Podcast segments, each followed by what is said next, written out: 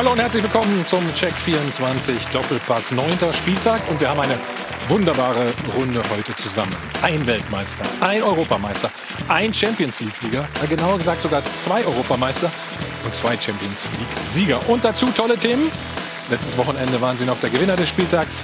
Jetzt gehören sie zu den Verlierern. Zum Haareaufen war es gestern. Und wenn Holland nicht trifft, scheint der BVB nicht gewinnen zu können. Er bemüht sich gegen den ersten FC Köln und der Abstand zu den Bayern wird immer größer. Was fehlt eigentlich der Borussia? Darüber wollen wir natürlich diskutieren. Noch düsterer sieht es ein paar Kilometer weiter aus.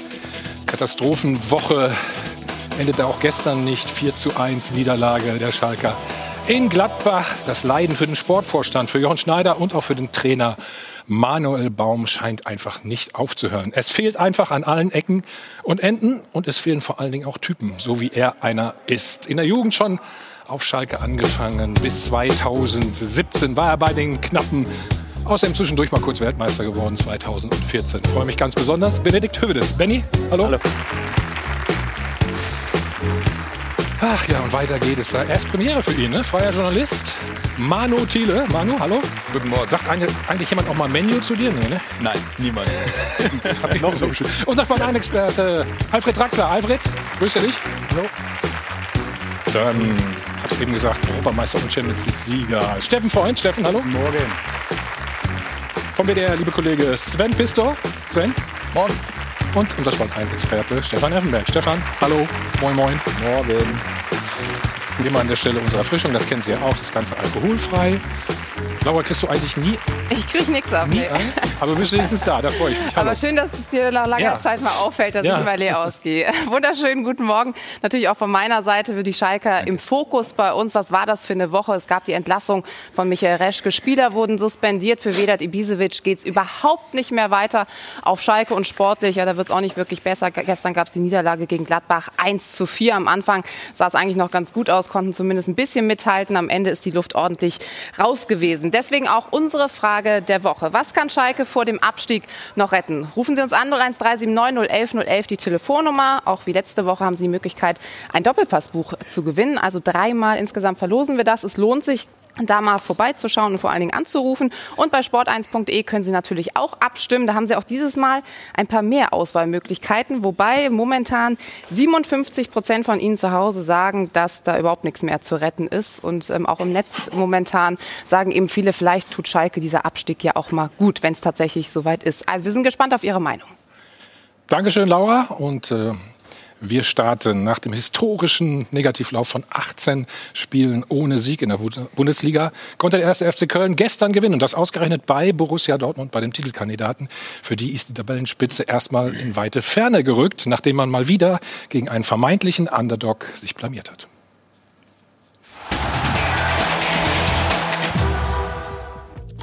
Haaland ohne Haarband. Ein spätes Remis hätte er noch rausholen können, der junge Norweger, der jetzt genauso viele Treffer erzielt hat wie alle Kölner Spieler zusammengenommen. Dem FC reichten zwei identische Eckbälle, um sich das lange ersehnte Erfolgserlebnis zu verschaffen gegen schwache Dortmunder. Die haben zwar insgesamt erst neun Gegentreffer kassiert, allerdings über die Hälfte aller Gegentore fielen nach Standards. Aber trotz des Rückstands kam die Mannschaft von Trainer Favre nie richtig in Schwung. Zu langsam gespielt, zu wenig Bewegung. Ausgerechnet gegen die sogenannten Kleinen lässt der BVB immer wieder Punkte liegen. Ein Phänomen, das die Schwarz-Gelben schon lange begleitet. Dabei, alte Binsenweisheit, musst du gerade solche Spiele gewinnen, wenn du Meister werden willst. Apropos Meister. Auch die Bayern gerieten in Rückstand beim Underdog VfB. Auch die Bayern hatten einen schwachen Tag erwischt, sind seit einiger Zeit nicht mehr in Topform, lagen sogar dreimal in Folge zurück in der Liga. Verloren haben sie allerdings keins dieser Spiele. Im Gegensatz zum BVB gestern. Warum? Wieso? Weshalb? Was fehlt den Dortmundern, was die Bayern haben? Stefan kann das am einfachsten beantworten oder am klarsten wahrscheinlich, ne? Ja, die Frage ist nicht so einfach, muss ich sagen.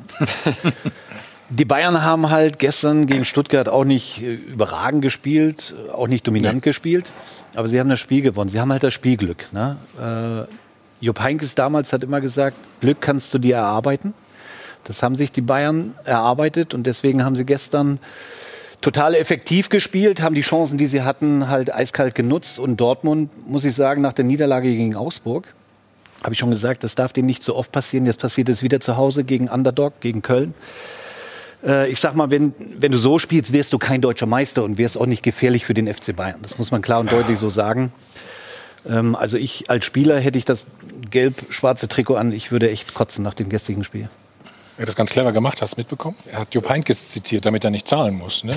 Glück muss man sich erarbeiten. Ja, ich habe viel gelernt hier. ich habe sehr viel gelernt. Aber legen wir trotzdem mit rein. Aber ist ja äh, trotzdem auch äh, genau der richtige Ansatz. Ich würde noch eins draufsetzen. Also ja. Bayern München hat natürlich immer noch mehr individuelle Klasse und mehr Erfahrung. Das ist ein ganz, ganz wichtiger Faktor. Ist eine junge Mannschaft Borussia Dortmund mit Spielern, wo die individuelle Klasse für junge Spieler schon extrem hoch ist um nur Sancho und Holland zu nennen, nur die beiden, Bellingham und all die anderen, die dahinter kommen, das sind ja alles auch reiner Qualitätsspieler. Nur, die müssen erstmal so gut sein, dass der FC Bayern interessiert ist, die zu kaufen. Hm. Du, du, meinst du mit zu jung wirklich das Alter oder zu unerfahren? Nee, beides. Beides geht ja dann mit, mit ein. Ne? Das, ist, das ist ja klar. Also ohne jetzt äh, das zu erklären, ein zweites Mal. Borussia Dortmund muss darauf hoffen, dass diese jungen Spieler relativ schnell funktionieren mhm. und dann eben wie Holland, der gestern eben mal nicht funktioniert hat, dass dann auch ein anderer das auffängt. Sancho schießt noch gegen die Latte, aber wenn da das 1-0 fällt, glaube ich, können sie auch das Spiel gewinnen. Ist eben relativ eng und das liegt mhm. dann eben auch so nah beieinander, weil sie eben noch so jung sind und dann durch Standardsituationen in Rückstand gehen und das Spiel mhm. nicht mehr drehen können. Stimmt nicht ganz, was er sagt. Ich widerspreche dir ja ungern, das ja. weißt du. Aber wir schauen mal auf die Ausstellung, Benny. Ähm, vom Alter her waren sie nicht so richtig jung, ne? Kannst du sehen? Nein, sie haben natürlich mit äh, Bürki, Hummels, äh, Can, Reus, Witzel, Sancho, ja, Sancho jetzt nicht, äh, schon relativ viele alte Spieler. Monier äh, funktioniert aus meiner Sicht nicht wirklich, ist kein passender Hakimi-Ersatz. Ähm, Passlack musste gestern auch die Rolle von Guerrero ersetzen. Äh, was mit Sicherheit auch nicht einfach ist. Guerrero hat eine wahnsinnig gute Form. Gute. Mhm. Ähm, von daher ähm, ja, blicke ich ganz positiv eigentlich ähm, nach Dortmund, äh, dass die Dortmund Aus Schalker Sicht meinst du jetzt? Aber wir reden gleich noch über Schalke. Ja? ja aber kommt noch. Also, warum immer gegen die vermeintlich Kleinen, man muss ja mal vermeintlich sagen. Klein ja, das, das, ist schwierig zu warum sagen. Warum straucheln also, Sie da immer? Ich glaube schon, dass die Struktur, auch wenn es gestern nicht ganz so jung war, trotzdem haben Sie vorne natürlich einen Haufen junger Spieler. Und das ist ja auch das Geschäftsmodell des BVB. Und das ist ja auch die DNA, junge Spieler groß zu machen, um sie dann vernünftig zu verkaufen. Ja, wenn die das wüssten, würde es wahrscheinlich abstellen. Aber meistens ist es ja so, dass nach diesen Spielen immer am Trainer gezweifelt wird. Er könnte dann in diesen Spielen die Mannschaft nicht richtig motivieren. Er hätte dann ja, zu zögerlich okay. agiert. Dazu will ich nur sagen, es mag ja auch alles sein. Nur Lucien Favre hat den besten Schnitt aller BVB-Trainer. Nicht nur das, ne? sondern ich, äh, äh, aber wenn es so ist, dass Lucien Favre anfällig ist für solche Spiele, gegen Kleine zu verlieren. Das ist jetzt das dritte Mal in der Saison, also die dritte Saison, in der er da ist. Und immer wieder verlieren sie dann, wie damals gegen Schalke, letztes Jahr, äh, vorletztes Jahr, letztes Jahr, weiß ich nicht genau, gegen wen es war, verlieren sie im Endeffekt gegen Kleine ihre entscheidenden Spiele. Dann muss man das halt irgendwann mal ändern. Es ist auch kein, kein Vorwärtskommen, wenn ich immer mit dem Trainer hadere, wenn es eine Niederlage gibt. Mhm. Es war gestern eine Niederlage mit einer jungen Mannschaft kann das mal passieren. Es wird aber immer gleich wieder der Trainer auf den Prüfstand gestellt. Vielleicht mit Recht. Nur da muss ich es irgendwann mal den Mut haben zu sagen, wir ändern es jetzt. Aber das ist ja so ein, so ein typisches Spiel, Sven. Ne? Ja, Gegen also einen ich meine, die verunsicherten alle, Gegner. Die spielen alle vier Tage und wir waren äh, aber in der Champions League ja. begeistert. Vor einer Woche macht Haaland vier Tore. Gestern dann eben nicht den Ausgleich mit der letzten Szene und Favre warnt ja. Also bei der Pressekonferenz vor dem Spiel immer wieder sagt er, gefährliches Spiel. Und Köln hat es ja auch richtig gut gemacht. Also das, das war ja mir die Überraschung. Dieses ewige, das, das war die Überraschung des Tages für mich. Aber warum also sind Sie so in der ja so schlecht die letzten mhm. Wochen, äh, dass Dortmund äh, gegen die verliert? Das ist ja wirklich eine Sensation, was dem Fußball, glaube ich, an und für sich erstmal gut tut. Aber sie sind auch an starken Kölnern, die ein gutes Defensivkonzept gestern hatten, gescheitert. Das muss man ja auch. Aber Manu, Sie haben eine ganz schwache erste Halbzeit gespielt, die du, ja, wenn du zu Hause spielst normalerweise. Genau, da haben Sie insbesondere das fast nie was abgegeben. Fußball. Der war das Problem. Oder? Also durch die Mitte passiert relativ wenig. Ich habe mir ein paar Statistiken angeschaut. 22 Prozent der Angriffe kamen durch die Mitte. Ähm, wenn man dann sagt, äh, Favre hat es auch im Einspieler gesagt, äh, mhm. dass ähm, wenig Tempo drin war, dass viele Querpässe mit dabei waren. Ein Emre Can zum Beispiel hat kaum was nach vorne getan, kaum was für das Tempo im Spiel. Und dann muss man sich die Frage stellen, okay, was ist denn das taktische Konzept gegen diese kleinen Gegner, wenn man äh, regelmäßig gegen die kleinen Probleme hat? Ähm, man passt nach außen, da fehlt dann, wie du es gesagt hast, äh, ein Guerrero, der mittlerweile einer der wichtigsten Dortmunder ist. Und danach kommt halt lange Zeit nichts, also auch die Breite des Kaders fehlt. In dieser Folge haben wir mal wieder einen alten Bekannten mit am Start, den digitalen Versicherungsmanager Clark. Mit der Versicherungsthematik durften wir uns wahrscheinlich alle schon intensiv beschäftigen, zum Beispiel bei einem Verkehrsunfall oder auch bei einem Wasserschaden in der Wohnung. Und hätte ich damals bereits die Versicherungs-App von Clark gehabt, wäre alles weitaus weniger kompliziert gewesen. Denn der kostenlose und digitale Versicherungsmanager von Clark verschafft dir einen super Überblick über deine Versicherung, die du bereits abgeschlossen hast, zeigt dir, wo du noch Versicherungsbedarf hast, beziehungsweise was du gegebenenfalls auch einsparen kannst und er sparte zudem auch noch richtig viel Papierkram. Zusammenfassend kann man also sagen, Clark bringt Ordnung in das Versicherungschaos und macht Versicherungen einfach. Mit Clark kannst du deine Versicherung digital mit deinem Smartphone managen und so entspannt den Überblick behalten. Das Ganze funktioniert auch super easy. App runterladen, kostenlos, Versicherung angeben und schon vergleicht die Clark-App deine aktuellen Versicherungen mit den aktuellen Angeboten am Markt. Mit hilfreichen Tipps zu deiner Versicherungssituation hast du sogar die Chance, bares Geld mit einem Tarifwechsel zu sparen. Das alles ist kostenlos und vor allem unabhängig von einzelnen Anbietern.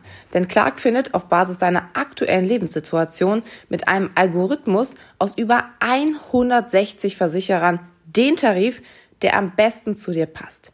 Bei Fragen kann man sich auf der Homepage bei clark.de, für die österreichischen Hörer auch goclark.at, umschauen oder sich direkt in der App ohne Wartezeit mit den Fachleuten von Clark austauschen.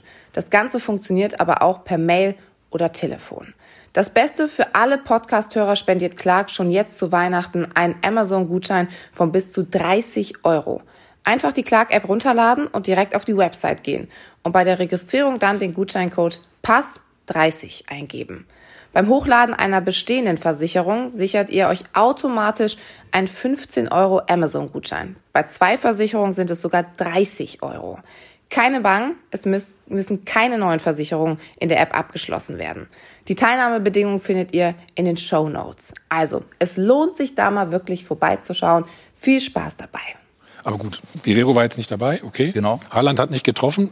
Benny, das kann es ja nicht sein, ne? Nee, aber guck doch mal die Mannschaft also, da an, also die da gespielt Die ist ja trotzdem, Nein, also ich find, auch die Bank ist ja trotzdem ja, ich finde gerade die Breite ne? ist relativ gut, gut besetzt. Ja. Also vielleicht nicht auf allen Positionen, ja, äh, gerade auf den Außenverteidigerpositionen genau. vielleicht nicht, vielleicht aber gerade in der Offensive sind sie ja brutal bestückt. Aber darüber habe ich ja gesprochen. Also wenn du einen Außenverteidiger hast, der ja beim BVB wirklich ganz, ganz wichtig ist, insbesondere wenn man mit einer Fünferkette spielt, gut, dieses Mal war es eine Viererkette, dann schiebt der ja mit nach vorne. Aber wenn du da einen Passlack hast, der von einem halben Jahr noch überhaupt keine Rolle gespielt hat, dann wird es halt schwierig. Ja, aber wir, wir reden doch jetzt nicht über Passlack. Nee. Und deswegen hat Dortmund gestern das Spiel gegen Köln verloren. Das ist ja totaler Quatsch. Also dafür stehen noch andere Spieler, die individuell eine herausragende mhm. Qualität haben auf dem Platz, die das 1-1 suchen müssen und sich durchsetzen müssen. Das haben sie halt gestern nicht gemacht. Ein Außenspieler, also ich bin bei dir. Dortmund ist in der Breite sehr, sehr gut aufgestellt, auch mit einer hohen Qualität. Sie haben es nur gestern nicht abgerufen. Ja. Ja, und das ist mal wieder so ein Spieltag, wo man sagen aber das muss, fragt man sich ja dann immer wieder. Nach Augsburg, aber da muss ich auch sagen, da brauche ich jetzt keinen Trainer wirklich. Ja? Also wenn du ja. Dortmund hast mit diesen Spielertypen, die müssen so ein Spiel, bei allem Respekt vor dem FC Köln, das Spiel gewinnen gegen Köln zu Hause. Ob mit Publikum oder ohne. Aufgrund der Qualität in individuellen Klasse. Aber wenn sie das nicht abrufen können, ja, dann verlierst du so ein Spiel. Und man so muss Julian sagen, und das muss Julian man auch sagen, Köln hat das richtig ja. gut gespielt. Ja, sie waren frech, sie haben sie nicht hinten reingestellt, sie haben nicht gemauert, sondern sie waren immer wieder bemüht, wirklich äh, nach vorne zu spielen und zum Abschluss zu kommen. Ja, und ich vermisse dann so einen Witzel zum Beispiel, ne? den, den siehst du ja gar nicht dann, oder? Das ist ja jemand, der es auf dem Platz machen könnte, oder? Ja, natürlich. Ja, klar. Ja, Thomas, da ist genau der Ansatz. Also Stefan hat an dem Punkt äh, hundertprozentig recht. Du hast ja trotzdem noch Reus, deswegen bin ich ein bisschen verkehrt verstanden worden. Du hast natürlich Spieler auf dem Platz, Witzel, Reus, Hummels als allererstes und mhm. dann aus meiner Sicht auch Schahn, das ist so ein Mentalitätsspieler. Der hat das übrigens versucht, bin ich nicht deiner Meinung. Der hat versucht anzuschieben, Statistiken hin oder her. Ich habe mir das Spiel komplett angeschaut. Ja. Der hat versucht, von hinten Druck zu machen, auch mal einen in Anführungsstrichen mit Ball zu treffen, weh zu tun, das musst du machen. Gegen so einen ersten FC Köln, der kompakt 5-3-2 richtig gut gestanden hat. Also das, äh, glaube ich, muss mit dieser Mannschaft möglich sein. Noch dazu mit diesen Werten, dass der FC 18 Spiele ohne Sieg ist. Also die haben doch kein Selbstvertrauen. Also das lag gestern ganz klar an Borussia Dortmund. Mhm. Alfred, das ist eine Einstellungssache? Nein, ich, ich bleibe dabei. Also ich glaube, dass die Bayern eben, wenn sie mal mittelmäßig oder schlechter spielen, das Spiel trotzdem gewinnen, weil sie einfach die Qualität haben. Und beim BVB klappt das halt nicht. Ich glaube, das ist die letzte Chance von Haaland. Diese, aber glaubst diese du nicht, dass sie Qualität haben? Doch, doch, sie haben die Qualität, aber sie haben noch nicht die Erfahrung und nicht, sie sind noch nicht so gefestigt. Die Umsetzung. Mhm. Also das, was der Holland da kurz vor Schluss da, ich sag mal, versemmelt, zumal, obwohl es auf seinem starken Fuß war, das passiert Lewandowski halt nicht. Und dann würden die Bayern wahrscheinlich noch mal zurückkommen. Die Dortmunder haben es nicht geschafft. Es sind auf entscheidenden Positionen, gerade auf den Außen vorne und vorne mit Holland, sind halt sehr junge Spieler. Das muss man schon sagen. Und wenn das heißt, sie haben immer Probleme gegen die Kleinen, das stimmt ja nicht. Wenn sie immer Probleme gegen die Kleinen hätten, wären sie ja nicht äh, irgendwo da in der Spitze. Zu oft, sagen wir es mal so. Zu oft auffällig. Kommt uns zumindest das, Aber das muss man der jungen Mannschaft halt schon mal auch zubilligen, dass sie solche Spiele verliert. Mhm. Ist es der berühmte Kopf, Benny? Weiß ich nicht. Ich glaube, da haben sie eigentlich gerade wie Emre Can, Mats Hummels und so schon die Anführer, schon, die ne? äh, das Ding da wirklich mit anschieben ich persönlich bin der Meinung, auch wenn ich natürlich nicht so ganz so nah dran bin beim BVB, dass Favre aus meiner Sicht kein Meistertrainer ist. Ähm, ich glaube, Warum dass, glaubst du das? Ich glaube, dass, dass ein etwas anderer Trainer manchmal gefragt ist, der auch manchmal in Situationen mehr eingreift. Wenn zum Beispiel ein Jaden Sancho ein bisschen aus der Reihe schlägt. Ähm, ich glaube, dass Flick zum Beispiel bei Bayern München super moderiert mhm. und sehr viel aus der äh, geschlossenen Gemeinschaft passiert. Und bei Dortmund sind halt noch sehr viele junge Spieler, die der Favre zwar gut anleitet, aber ich glaube, dass er noch nicht reif ist für den Titel. Was fehlt dir dann aber Benedikt, bei ihm? Darf ich einmal kurz eingehen? Ich sag's ja, nochmal. Ich, ich sag's nochmal. Seit drei Jahren hören wir jetzt, Favre sei kein Meistertrainer. Das mag ja sein. Manche Spiele sind auch so, dass es darauf hindeutet. Dann muss man es halt mal ändern. Muss man halt mal ja die Geschäftsführung fragen, warum er im dritten Jahr immer noch da ist. Wenn er zweimal vorher gegen Kleine zum Schluss den Titel verspielt. Ja, aber das wird ja muss man halt ändern. Aber, aber das wird ja vielleicht im Sommer passieren. Ja. Für mich ist Favre in, in der Entwicklung der jungen Spieler ist er mit der Beste, wenn nicht sogar der Beste. Und das Ergebnis wird ja kommen. Vielleicht in einem halben Jahr, vielleicht in anderthalb Jahren, Dann werden wenn verkauft. unterm Strich die Meisterschaft steht. Ich sage nochmal, Favre ist der beste Trainer für die jungen Spieler, für diese Generation der Jungen, Sancho, Haaland, Reina, äh, ist er der Beste in der Entwicklung für diese jungen Spieler. Die werden ihre ganze Karriere davon profitieren, dass sie unter Favre trainieren konnten. Wir reden jetzt immer von der Meisterschaft, Meisterschaft. Glaub mir, es wird kommen. Ja, Wenn nicht im halben Jahr, dann in anderthalb Jahren. Aber es heißt ja immer, es gibt ja diesen Standard. Na, der Vertrag läuft ja aus, das wissen ja. wir im Sommer. Also ich ja, gehe auch davon aus, dass sich dann auf der Trainerposition was tut. Das weil die Aussage finde ich schon fundamental. Ja, aber wir müssen mal. doch jetzt also nicht im, no im, November oder im Anfang ich, ja. Dezember reden, ist Favre der Richtige. Jetzt lasst ihn doch die das Saison zu Ende bringen. Intention. Bitte? Also das war überhaupt nicht meine Intention, jetzt über einen Trainerwechsel zu sprechen. Ich glaube auch, dass im Moment mhm. kein passender Trainer Nein. da ist für die Dortmunder Mannschaft. Er ist, er ist auch unbestritten guter Trainer. Das mhm. ist nur der marginale Unterschied, finde ich, zu Bayern München, dass Dortmund gerade auf der Position nicht meisterlich besetzt ist, sondern lediglich sehr gut besetzt. Ja, du hast im Kader auch schon noch einen Qualitätsunterschied. Wenn du Bayern München vergleichst mit Dortmund, besteht da oder ist da auch noch ein Unterschied der mhm. Qualität. Also Bayern München hat die höchste Qualität, die es wahrscheinlich im Weltfußball gibt. Also das ist, das musst du ja damit reinlegen. Genau. Man kann ja jetzt aber nicht das sagen, musst du vielleicht mit einem äh, perfekten Trainer Genau, aber, äh, Sinn, aber Sinn macht das doch, wenn ich sage, wenn es zum Wechsel kommt, wahrscheinlich im Sommer 2021, das macht ja alles Sinn, aber lass doch Favre jetzt einfach weiterarbeiten, die Jungs weiterentwickeln und die Bund äh, oder die Meisterschaft ist ja jetzt noch nicht äh, nee, Stefan, hast ja besiegelt. Recht. Aber keiner hat Benedikt ja auch nicht so gemeint. Er ja, soll ja nicht entlassen werden. Mhm. Er hat ja nur einen Vertrag bis Ende der Saison, hast du ja auch gerade ja, ja. gesagt, weil man eben auch schaut, was gibt der Markt her. Nur mal, um das, das auf den. Punkt zu bringen, kriegst du den Klopp zurück, würden die den morgen Sorgen wieder nehmen, Dortmund, weil sie wissen, dann haben sie einen Meistertrainer. Um das vielleicht mal so genau. abzurunden, weil ich glaube, äh, das sehe ich auch so. Dieses Abwägen geht über den Trainer und dann äh, reicht es vielleicht eben nicht, um, äh, und dann nicht, vielleicht sicher nicht, Bayern München aber was, zu stören. Was ist das mit Meistertrainer? Dieser letzte Schritt. Ich finde, man sagt irgendwie so ein Gütesiegel, der Meistertrainer. Also äh, was, Kannst was, Titeltrainer was sagen. da ganz konkret eigentlich? Das ist die Frage. Ich meine, erstmal kann man das sagen. Ich finde das erstmal interessant und bedenkenswert. Die Zahlen geben dir recht da drin, ist ja klar. Aber was, was meinst du damit? Was, was fehlt Favre, äh, wenn du sagst, er ist kein Meistertrainer? Ich finde, dass zu Dortmund ein etwas anderer Trainertyp gut oder besser passen würde, der ein bisschen offensiver denken würde, wie Nagelsmann, ähm, wie ein Rangnick zum Beispiel. Also diesen Power-Offensiv-Fußball, glaube ich, kann man mit den jungen, hungrigen Spielern noch ein bisschen besser verkörpern. Das ist meine persönliche Meinung. Wie gesagt, ich bin nicht allzu nah dran in Dortmund, ähm, aber das ist meine persönliche Meinung, wo der kleine Unterschied noch zu Bayern München ist. Wolltest du mal ja, ja ich, ich, meine, du kannst ja keinen Klopp. Den Trainer verteidigen? Du kann, nein, du kannst doch keinen Klopp backen. nee, so, der hatte natürlich eine perfekte aber, Zeit in Dortmund. Da war Bayern nicht so stark. Also es sind ja auch. Stimmt auch Bayern ja. ist halt seit acht Jahren so stark, die kannst, die, du konntest sie nicht stoppen. Aber das ist ja auch dieses Dilemma, was Dortmund hat, weil Bayern eben so stark und dominant war.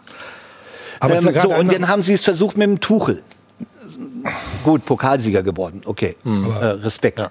Ähm, aber jetzt haben sie Favre. Ich, ich sag noch halt für die Entwicklung der Mannschaft ist er der beste Trainer, den Dortmund haben kann. Aber du weißt doch, was du als, mit Köln als Gegner im, im Idealfall bekommst. Das, was sie gestern gemacht haben. Die produzieren Standardsituationen, machen zwei Tore nach Eckball. Also Standardsituationen produzieren und dann irgendwie Glück haben. Die haben ja mit Jan Thielmann als Stoßstürmer äh, gespielt, die Kölner. Also ich dachte, das geht ja niemals gut und dieser Plan ging voll auf. Nur äh, als Borussia Dortmund muss man doch Mittel finden. Also zwei solche Tore zu fangen und dann zu verlieren, das finde ich also echt. Ich, also ich sag mal so, ich hätte, ich hätte auch nicht gedacht, dass Bayern München in Hoffenheim 4-1 verliert. Ja. Hätte ich auch nicht gedacht. Ja.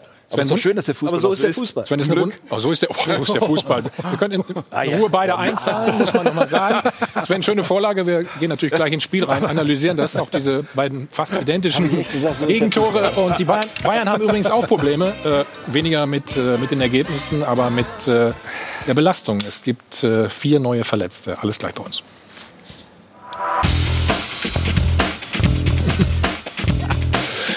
So, wieder zurück beim Check 24 Doppelbass. Borussia Dortmund verliert überraschend gegen gute Kölner. Äh, aber wie? Ja, die Kölner hatten definitiv gute Laune nach diesem Match, denn sie konnten ihre Serie von 18 sieglosen Spielen in Folge beenden. Und angefangen hat alles in der neunten Spielminute mit dem 1 zu 0. Und genau das wollen wir uns jetzt nochmal anschauen. Also nach einem Eckball das Ganze passiert. Da geht's los. Wolf hat verlängert und Skiri stand dann genau richtig, musste eigentlich das Ding nur noch reinschieben. Jetzt sehen wir es aus der anderen Perspektive nochmal. Hier die Verlängerung mit dem Kopf und dann rein das Ding. Ja, und da hat eben der Erfolg der Kölner angefangen an diesem Abend und irgendwie stand da auch gar kein Dortmunder. Was war genau das Problem? Gebe ich in die Runde. Da standen schon ein paar Dortmunder aber, aber nicht da, wo Nein, sie äh, stehen sollten, muss man sagen. Thomas, nee, Jetzt schauen Sie sich Szene nochmal an. Das Komm, muss ich aber, also machen wir nochmal, weil ja. das muss ich mit reinnehmen von Laura. Weil äh, Brand steht kurzen Pfosten und Holland ist eng an, Kurzer Pfosten, oder? an äh, Wolf, der jetzt verlängert. Und die beiden müssen dafür sorgen, dass Wolf nicht verlängern kann. Benedikt, sag du was anderes, du bist Innenverteidiger. Brand muss den, jetzt können wir es schön sehen. Holland ist äh, dran am, an, nee, es ist sogar Brand ist dran an Wolf und dahinter ist Holland. Und Brandt muss diesen Kopfball gewinnen. Das ist ganz, ganz aber wichtig. was macht Brandt denn? Na gut. Ist ja kein Kopfball. Ja, aber, er, oder aber, kein, aber er muss ja gar nicht den Kopfball gewinnen, er muss ihn nur verhindern. Oder so. In dem Zweikampf. Er geht ja weg. Das ist das Problem. Also er geht ich, den Schritt ja weg. Ja. Ich bin jetzt kein Innenverteidiger, aber äh, warum, ich würde mich trotzdem, würde es mich interessieren, warum Mats Hummels da den Kopf einzieht. Also musste Benny, dann fragt Benny direkt. Bitte. Entscheidung. Also das war einfach, der Ball wurde verlängert, verlängert. und er hat irgendwie reagiert. Ich glaube, das war überhaupt gar kein. Aber so reagiert man doch nicht, dass man einzieht, wenn Ball hochkommt. Ja, aber das geht so schnell. Ja, Alfred. ich glaube auch, dass das, das, das geht so schnell. Aus, der Brand ist halt, schau mal auf den Brand, das Abwehrverhalten, das ist gleich null. Ja, wenn er nicht an den da geht er ja eher weg, bleibt stehen. Er mhm. muss zumindest mit hochgehen und ihn daran hindern, dass er ihn verlängern Aber jetzt muss das ist sagen, das Problem. Bei, bei, bei, bei äh, Mats Hummels sagst du, es geht so schnell. bei Brandt geht es auch schnell. Nein, nein, nein, aber. Aber nein, Alfred, das ist ein Unterschied. Weil bei Brandt, er sieht, die Ecke kommt. Er hat einen klaren Blick. Ja, er weiß, er kommt. Und er weiß auch, wo der Ball hinkommt. Was danach kommt, sieht der Hummels nicht so schnell. Weil das geht dann auf dem auf eine Entfernung von zwei, drei Meter geht das so schnell. Da sind noch ein paar Leute Brand noch davor. hatte sehr wohl ja, ja. die Zeit, sich zu orientieren und den Zweikampf anzunehmen. Das hast du, wenn du da hinten stehst, eben nicht. Vielleicht ist es nur naiv von mir, aber ich finde, bei einem hohen Ball ist den Kopf einzuziehen die falscheste Entscheidung. ja. Ich glaube, wir, wir machen das uns ein bisschen zu einfach. Der Fehler liegt tatsächlich vorne auf dem ersten Posten. Da ja. darf er nicht verlängert werden. Aber hinten stehen sie auch ganz frei. Ne? Ja, aber ich aber weiß, das dass schwer ist. Das ist immer, als Verteidiger ist es immer schwer und als Offensiver ist es immer einfach, den, den zweiten Ball zu bekommen. Ja. Äh, den zu verteidigen wird es dann wirklich brutal schwer. Verhindern kannst du es nur am ersten Pfosten. Ich weiß, das haben wir früher auch gemacht. Also wenn die Innenverteidiger mit vorne waren, ich weiß nicht, wie es bei dir war, äh, einer ist immer kurz gegangen, ja. einer immer genau. auf, diesen, auf diesen Ball gerade gewartet, dass er irgendwie verlängert wird. Und, nee, und, genau, und genau deswegen, weil da hat Benedikt hundertprozentig recht. Wenn er verlängert wird, Alfred, dann ist nicht mehr die Zeit da zu reagieren. Dann genau. stehst du am Mann oder nicht unabhängig jetzt vom Kopf einziehen oder nicht, sondern die Verlängerung ist entscheidend. Danach kannst du den Gegner nicht mehr einholen, wenn der dann Skiri läuft einfach instinktiv dahin und diese Verlängerung ist dann da und dann steht er richtig, äh, dann äh, ist es aus meiner Sicht eben nicht mehr zu verteidigen. Du konzentrierst dich halt erstmal nur auf den ersten Ball. Dass du als Verteidiger dann auch intuitiv auf den zweiten Ball spekulierst, das tut keiner. Jeder guckt auf den ersten Ball und guckt dann oder versucht dann irgendwie richtig zu stehen und Glück zu haben. Und der Offensivspieler hat dann immer diesen gewissen Vorteil einfach, dass er richtig steht, dass er durchlaufen kann. Und Hast du denn auch Raumdeckung mal gespielt oder eine Mischung oder Wir haben sowohl als auch, wir haben alles, alles. gespielt. Ich hatte okay. elf Trainer, ich weiß es nicht. also elf verschiedene, elf verschiedene Varianten an der Stelle. Komm, dann schauen wir auf das 17, aber die, die, die wussten nicht, dass es drei Möglichkeiten gibt. Wir machen ein bisschen Tempo, beziehungsweise schauen auf das 2-0. Alfred, ich weiß schon, dass du wieder Mats Hummels wahrscheinlich beobachtest, aber Nein. ist ja fast identisch. Ne? Ja. Stefan? Ja. Also wieder die Aufteilung Brand ganz vorne, dahinter Haaland. Genau, keiner am Pfosten. Ja, genau, sie, genau, sie lassen die, die beiden Pfosten äh, unbesetzt. Ich sag mal, normalerweise musst du auf jeden Fall einen Rückraum haben, weil du musst immer davon ausgehen, dass der Ball halt durchflutscht. Das ist so. Und das haben die Dortmunder halt nicht. Sie sind voll fixiert vorne, aber genau dasselbe wieder. Also, dass der dann so hinten so blank steht, ja. das kann nicht sein. Das kann nicht sein. Du hast halt mit Hummels und Haaland zwei, die im Raum verteidigen. Alle anderen, wenn ich das gerade richtig ja. gesehen habe, stehen gegen den Mann. Das heißt, die beiden Kopfballstärksten sollen innen den Ball verteidigen. Und das macht, machen sie da auch entsprechend nicht so gut, weil auch da kommt der Ball ja wieder auf den ersten Pfosten. Äh, und Holland gewinnt den Kopfball oder das Kopfballduell nicht und dadurch wird er wieder verlängert. Und schauen wir doch noch mal vielleicht auf, auf Julian Brandt äh, schnell, Benny. Das ist ein einfacher Schubser vorne ne, von Wolf, genau. glaube ich. Guck mal. Ja. Gleich sehen wir es noch mal. Und ja, ich sage auch ne? Marius Wolf mal positiv erwähnen, der auch wirklich seinen Körper einsetzt, ja. weil so ein Fehler ja. kommt ja dadurch zustande, weil er eben stärker, physisch präsenter, hier dieser kleine Schubser. Das war's. Und ne? dann ist Brandt eben nicht mehr in der Situation drin und er hat noch das Timing, den Ball zu verlängern. Aber das ist nun mal eine 1 gegen 1 Mann-Decker-Situation, Benedikt, da musst du dich durchsetzen oder eben nicht. Wenn du dir schon so ein Tor dann gefangen hast und Brandt haben wir ja eben dann als eine Quelle des Übels bei diesem Tor dann äh, geortet ja, und jetzt beim zweiten Tor, du weißt, weißt, Köln kommt mit diesem Konzept, wir haben Standardsituationen, Duda kriegt den schon dahin, wo er ihn haben will. Bist du da nicht so kreativ oder flexibel, dass du sagst, wir stellen das mal um, weil das werden die ja machen mit dem Wolf vorne?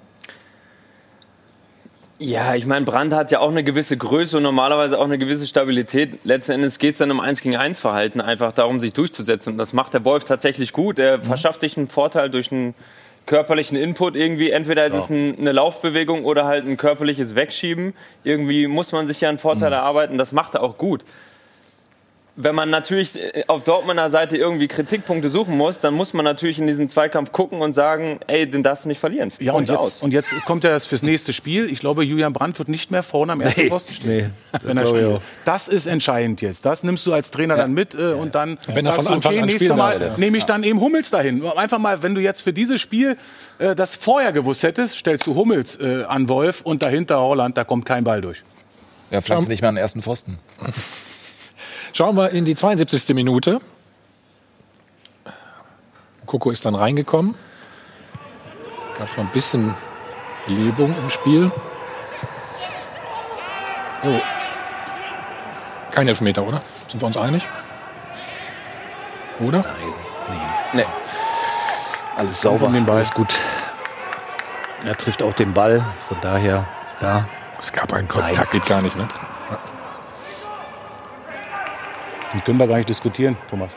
Wollen wir nicht, dann, nein, gar nicht. Ihr seid auch so ruhig. Ist, also mache ich schnell weiter. Dann, ähm, ich glaube, Alfred hatte die Szene schon angesprochen. Ne? 90. plus 5 oder 95. Normal macht er die blind und im Schlaf. Erling Haaland. Nimmt er den falschen Fuß da? Was, das seiner. was meinst du? Was ist ja sein Fuß? Äh, Entschuldigung, dann nimmt er die Außenseite, glaube ich, ne? Ja, er rutscht ihm durch, ne? Er rutscht ihm so rüber. Er kriegt die Innenseite halt nicht mehr ja, hin, ne? Genau. weil es auch so scharf gespielt war. Fassen. Ja, jetzt sieht man das. Er will mit dem Außenriss ja. den reinmachen, weil er die Innenseite nicht hinkriegt. Ähm, ich sag mal, normalerweise, ja, pff, ja. Das ist, aber was soll man jetzt, Haaland hat, wie viele Tore hat er geschossen? Ja. Jetzt lässt er halt mal einen liegen. Ja. Der kotzt ja selber, der Junge heute, mhm. wegen dem Ding. Aber das war ja auch nicht spielentscheidend. Also es war natürlich ja, entscheidend, ja. weil sie den Punkt, aber also nicht für den Sieg nicht gereicht, aber ja, ja, aber also jetzt nichts gegen Haaland auch noch. Favre jetzt Haaland oder was? Hättest du gerne gegen ihn gegen so einen gespielt wie ihn? Du hast gegen also jeden gern gespielt. Mir haben tatsächlich aber größere Spieler mehr gelegen als kleinere, wendige. Aber hast du mal gesehen, wie der, wie der. Aber der hat alles. Was für ein Tempo der hat? Der hat alles. Der hat einen Körper, der hat eine Abschlussstärke, Kaltschnäuzigkeit, der hat ein Tempo, der hat ist ein total kompletter Spieler und das mit 19 Jahren, also es ist schon ähm, beeindruckend, wirklich. Aber die Abhängigkeit ist die schon fast zu groß, Steffen? sieht fast danach aus. Also das ist schon erstaunlich, dass er auch wieder diese Riesenchance dann am Ende hat. Er hat in der ersten Halbzeit noch eine, also er hat zwei Chancen nur im Spiel gehabt. Gegen Hertha hat er in der zweiten Halbzeit nicht nur die vier Tore, der, der war ja gar nicht mehr aufzuhalten. Also diese Abhängigkeit ist schon erstaunlich und kommen wir auch zu den anderen Mannschaften. Wenn du so einen Mittelstürmer hast, dann kannst du auch was gewinnen. Ich glaube, das ist sehr, sehr wichtig ja. für Borussia Dortmund, dass sie wieder so einen Mittelstürmer haben. Die hatten vorher Lewandowski, dann Aubameyang und jetzt wieder Holland. Jetzt würde ich lieber eher fragen, was ist mit Sancho? Äh, Hazard kam rein, ja, hat dann äh, zwar getroffen, Brand, das, das, sind doch die Spieler, die da jetzt mitwachsen müssen und dann kannst du vielleicht mal die Lücke schließen zu Bayern München. Manu, was ist mit Sancho? Werden wir sehen. also die, die Kollegen von Sky haben ja schon im Sommer gesagt, dass er fix in Manchester ist. Naja, aber jetzt spielt er ja noch in Dortmund. Ne? Ja, jetzt, jetzt spielt er noch in Dortmund. Aber auch hier die linke Seite zusammen mit Guerrero ist die stärkere Seite jetzt in dieser Saison. Wenn Guerrero nicht da ist, wie jetzt in diesem Spiel, hing auch er so ein bisschen in der Luft, obwohl er die individuelle Klasse, äh, Klasse definitiv hat. Und deshalb ist halt auch hier die Frage, ist es, ist es ein bisschen das Mentale? Ist es ein bisschen der Spielstil? Ich ganz ehrlich, das müssen wir ihn wahrscheinlich selber fragen. Wir versuchen ihn gleich mal anzurufen. Alfred, was glaubst, was glaubst du? Was glaubst Hast du seine Nummer? Gleich. Ja. Der Alfred hat die bestimmt, davon mal abgesehen. Ich glaube, ja, ich, wiederhole mich jetzt leider, aber es ist halt auch, das sind junge Leute, das 20, äh, sind 19-Jährige.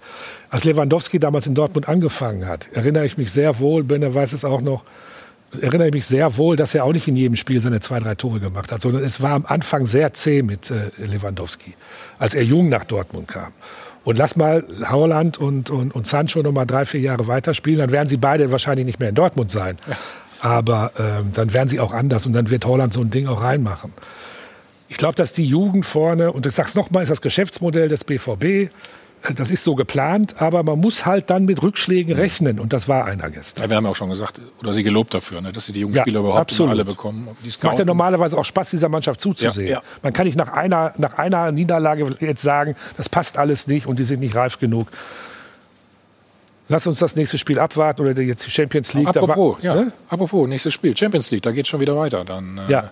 die Revanche fürs, für die Hinspielniederlage. Ja, ja, 1 zu 3 hatten die Dortmunder verloren gegen Lazio Rom im allerersten Spiel in dieser Saison in der Königsklasse. Jetzt allerdings äh, Dienstag und Mittwoch eben wieder Champions League angesagt. Der Fan-Talk, den gibt's natürlich auch. 20.15 Uhr an diesem oder in dieser Woche mit Thomas zusammen. Also Atletico Madrid gegen die Bayern, Gladbach gegen Inter Mailand, Dortmund eben gegen Lazio Rom und Basakce hier gegen Leipzig. Also spannende Spiele und dann nochmal auf die Dortmunder äh, zu schauen. Wie gesagt, 1 zu 3 verloren das Hinspiel. Immobile wird also zurückkehren zu den Dortmundern, war ja da auch unterwegs gewesen gewesen. Im Hinspiel hat er auch ein Tor erzielt, dann war er an Corona ähm, erkrankt. Jetzt ist er allerdings wieder fit, kann also spielen. Und die Gruppensituation sieht folgendermaßen aus. Die Dortmunder also mit neun Punkten momentan Spitzenreiter und theoretisch würde ein Unentschieden reichen, um das Ticket eben fürs Achtelfinale zu lösen. Allerdings nicht, um den Gruppensieg perfekt zu machen. Und das wird ja schon das große Ziel eben vom BVB sein. Also ein Sieg würde den Dortmundern schon richtig gut tun.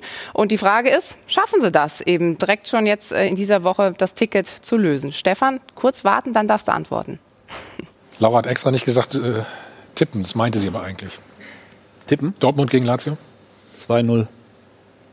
Steffen? Schließe mich da gerne an. Äh, ich glaube auch, wir kriegen Gegentor nach den Standards jetzt 3-1. Also, Gibt es irgendwelche Auswirkungen von dem Spiel jetzt gegen Köln, gegen Niederlage? Nein. Eigentlich freut man sich ja, Benny, wenn man gleich wieder spielen kann. Ne? Genau, das Oder? ist das Gute, wenn man alle drei Tage spielt, dass man nicht allzu viel Zeit hat, äh, darüber nachzudenken und äh, zu verzweifeln oder über gewisse Situationen zu lange hinterher zu hinken.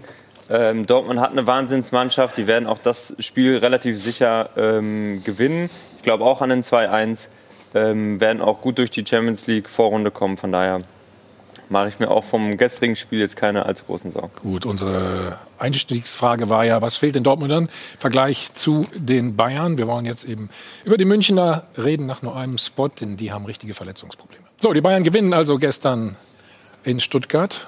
Die haben eine prima Partie äh, abgeliefert, muss man sagen. Und ähm, es war erstaunlich, was Castro gesagt hat nach der Partie zur Verfassung äh, der Bayern. Man sieht, ähm, dass die Bayern ähm, personell angeschlagen sind, dass sie einfach zu viele Spiele haben, ohne viel Urlaub zu haben. Ähm, man merkt es, dass sie quasi schon ähm, jetzt schon auf dem Zahnfleisch gehen. Nur es kann keiner ausnutzen, ne, Sven, oder? ja, anscheinend nicht. Ich meine, äh, Stefan hat es ja gesagt. Also solche Spiele gewinnen die dann trotzdem. Also wo wir bei den Unterschieden waren, ich glaube so, das ist eine unbefriedigende Antwort, aber das ist einfach die Antwort im deutschen Fußball. Es reicht dann eben für die Liga, selbst wenn sie äh, müde sind und dann gewinnen sie trotzdem äh, in, in Stuttgart, obwohl sie zurückliegen. Das war ja, ich glaube, Leon Goretzka hat es gesagt, das war also mental und auch dann äh, körperlich äh, eine höchst anspruchsvolle Begegnung, das Ding dann nochmal zu drehen. Ich glaube, alle 4,2 Tage haben die jetzt gespielt in den letzten Monaten. Ja, und spielen auch weiter. Das war die Statistik. Das, das ist ja schon, also ich meine, im Eishockey kennt man das immer, aber, aber im Fußball ist schon krass. Ne? Ja, ist wirklich schon krass. Vor allen Dingen vor dem Hintergrund, dass ja. nach der langen Champions League-Saison äh, kaum Pause da war, um sich mal ein bisschen zu regenerieren und auch vor allen Dingen vom Kopf ähm, ja. so ein bisschen frei abschalten, ein bisschen ne? abschalten und so. Das ja. kennt jeder, der mal vor die Kugel getreten hat, dass das vor allen Dingen nach einer langen Saison echt wichtig ist. Und das hatten sie nicht. Den Lauf haben sie erstmal mitgenommen. Und jetzt hat man so das Gefühl, jetzt fallen sie gerade in so ein kleines mentales Loch, körperliches Loch, auch viele, ex extrem viele Verletzte. Ähm, Bislang macht es ein, eine, eine, gute Mentalität in der Truppe, glaube ich, aus und individuelle Klasse, die letzten Endes die Spiele noch gewinnen. Man muss nur mal sich vor Augen führen, was die Alternative wäre. Also die Bayern sind ja jetzt äh, klug genug, jetzt nicht wegen der Belastung sich groß zu beklagen. Aber die Alternative wäre ja, dass wir keinen Bundesliga-Fußball hätten und wie andere Sportarten auch durch Corona eben einen, ich sag mal, ohne den Fußball auskommen müssen. Und wenn das heißt, die Bayern es sich leisten, das muss man auch sagen, wenn die Bayern es sich leisten, eine relativ unsinnige Club-WM im nächsten Jahr zu spielen, dann darf man sich auch nicht wundern, wenn die Termine so eng werden, dass man irgendwann Probleme bekommt. Wer weiß, was Zum Glück sind ist. sie so klug, sich nicht öffentlich zu beklagen, auch wenn sie intern sicherlich darüber jammern werden. Also eigentlich sagst du, die müssen weiterspielen, ne? damit, Natürlich müssen damit wir was zu diskutieren haben und auch äh, Spaß haben. Stefan, wie lange halten Sie das denn durch? Siehst du da eine Gefahr? Ich meine, ich glaube, wir wissen ein bisschen aus Erfahrung, dass der Februar und März wahrscheinlich dann so die Monate sind, wenn wirklich so die ersten Entscheidungen, die K.O.-Spiele auch kommen, dass es dann auch mental wirklich anstrengend wird und schwierig wird. Sie haben jetzt schon Probleme, ja. Sie, sie haben diese Dominanz verloren, die sie vorher wirklich äh, in jedem Spiel fast hatten. Die haben sie verloren. Und schwierig für Bayern München wird das natürlich in Zukunft, wenn sie 1-0 zurücklegen. Weil dann musst du noch mehr Aufwand betreiben. Ich glaube, in die Karten wird Bayern München immer spielen, wenn sie 1-0 führen. Mhm. Ähm, dann werden sie in der Regel das zweite und dritte auch machen. So ein Spiel wie gestern, da musst du natürlich extrem hohen Aufwand betreiben, aber das wird irgendwann an die Substanz gehen. Ich glaube, im, im so Februar, März äh, werden wir noch mehr Ausfälle leider Gottes wahrscheinlich haben oder der FC Bayern als Stand heute. Und das sind schon viele heute. Müssen wir erst mal sagen, wer verletzt ist. Ja, ja, klar. Boateng, Davis, Kimmich, Mentalitätsspieler, ganz wichtig. Kimmich fehlt den übrigens Hernandez. an allen Ecken und Enden. Und genauso wie die, die, deutsche Nationalmannschaft braucht diesen Spieler ohne Ende. Wenn der ausfällt, haben wir ein ganz großes Problem. Auch sogar die Bayern. Das ist schon erstaunlich. Das Spiel gestern war aus meiner Sicht ähnlich wie gegen Werder Bremen, dürfen wir nicht vergessen. Da hat es Werder Bremen mhm. geschafft mit einer richtig guten taktischen Einstellung vom Trainer, 5-4-1 und dann aggressiv auf den Ballführenden drauf und dann schnell umschalten. Das war ein richtig guter Matchplan. Das wissen die anderen auch. Stuttgart war fast ähnlich gestern, geht dann 1-0 in Führung. Und dann wird es natürlich äh, äh, stark von den Bayern, das Spiel äh, komplett zu drehen. Das darf man nicht vergessen. Nur das war nicht das letzte Mal. Ich glaube, es kommt ein bisschen eher, Stefan. Ich glaube, weil die Verletzungen ja jetzt mhm. noch mehr werden, noch mehr Spiele. Ich glaube, die nächsten zwei, drei Wochen äh, gibt es die nächste Niederlage. Ich glaube, dass Bayern München froh sein kann, dass sie Manuel Neuer im Tor haben. Mhm. Ohne Manuel Neuer, sage ich, wäre Bayern München in der Bundesliga nicht auf Platz 1. In der Champions League genauso in der Tabelle. Ich glaube, da hätten sie Riesenprobleme. Ich glaube, Manuel Neuer ist derjenige, der Bayern München wirklich seit Wochen und Monaten wirklich am Leben hält. Können wir zurückgehen? Champions League Halbfinale, Lyon. Ja, alles, ja. Ne, alle, Paris, Finale, ohne Neuer wird das alles wahrscheinlich nicht passiert. Das muss man so sagen. Auch in der Bundesliga oder gegen Salzburg mhm. in der mhm. Champions ja. League vor ein paar äh, Tagen. Ähm, er hält sie im Spiel. Und er ist eigentlich der Garant gerade für den FC Bayern, dass sie nach wie vor erfolgreich sind. Und deswegen muss ich sagen, verstehe ich es auch überhaupt nicht. Ich schweife jetzt ein bisschen ab, dass er überhaupt nicht zur Wahl steht, zum Weltfußballer. Jetzt kann er sagen, ja, ist er Torhüter. Spielt doch keine Rolle. Für mich ist das der absolut beste das war immer schon Spieler schwer gewesen. für Torhüter leider. Hm? Ja, ohne, ohne Neuer im Tor bei München nochmal. Spielt doch fast Libero. Hm? Ja, Hast du mit ihm noch Libero, gespielt? spielt Innenverteidiger, ist... Ernsthafte Frage gerade? Ja. Was hast du Europameister Was hast du gefragt? Ob du dich noch erinnern kannst, meine ich. ja, Manu ist für mich wirklich der beste Torhüter, den es je auch gegeben hat. Er hat das Torhüterspiel komplett revolutioniert. Mhm.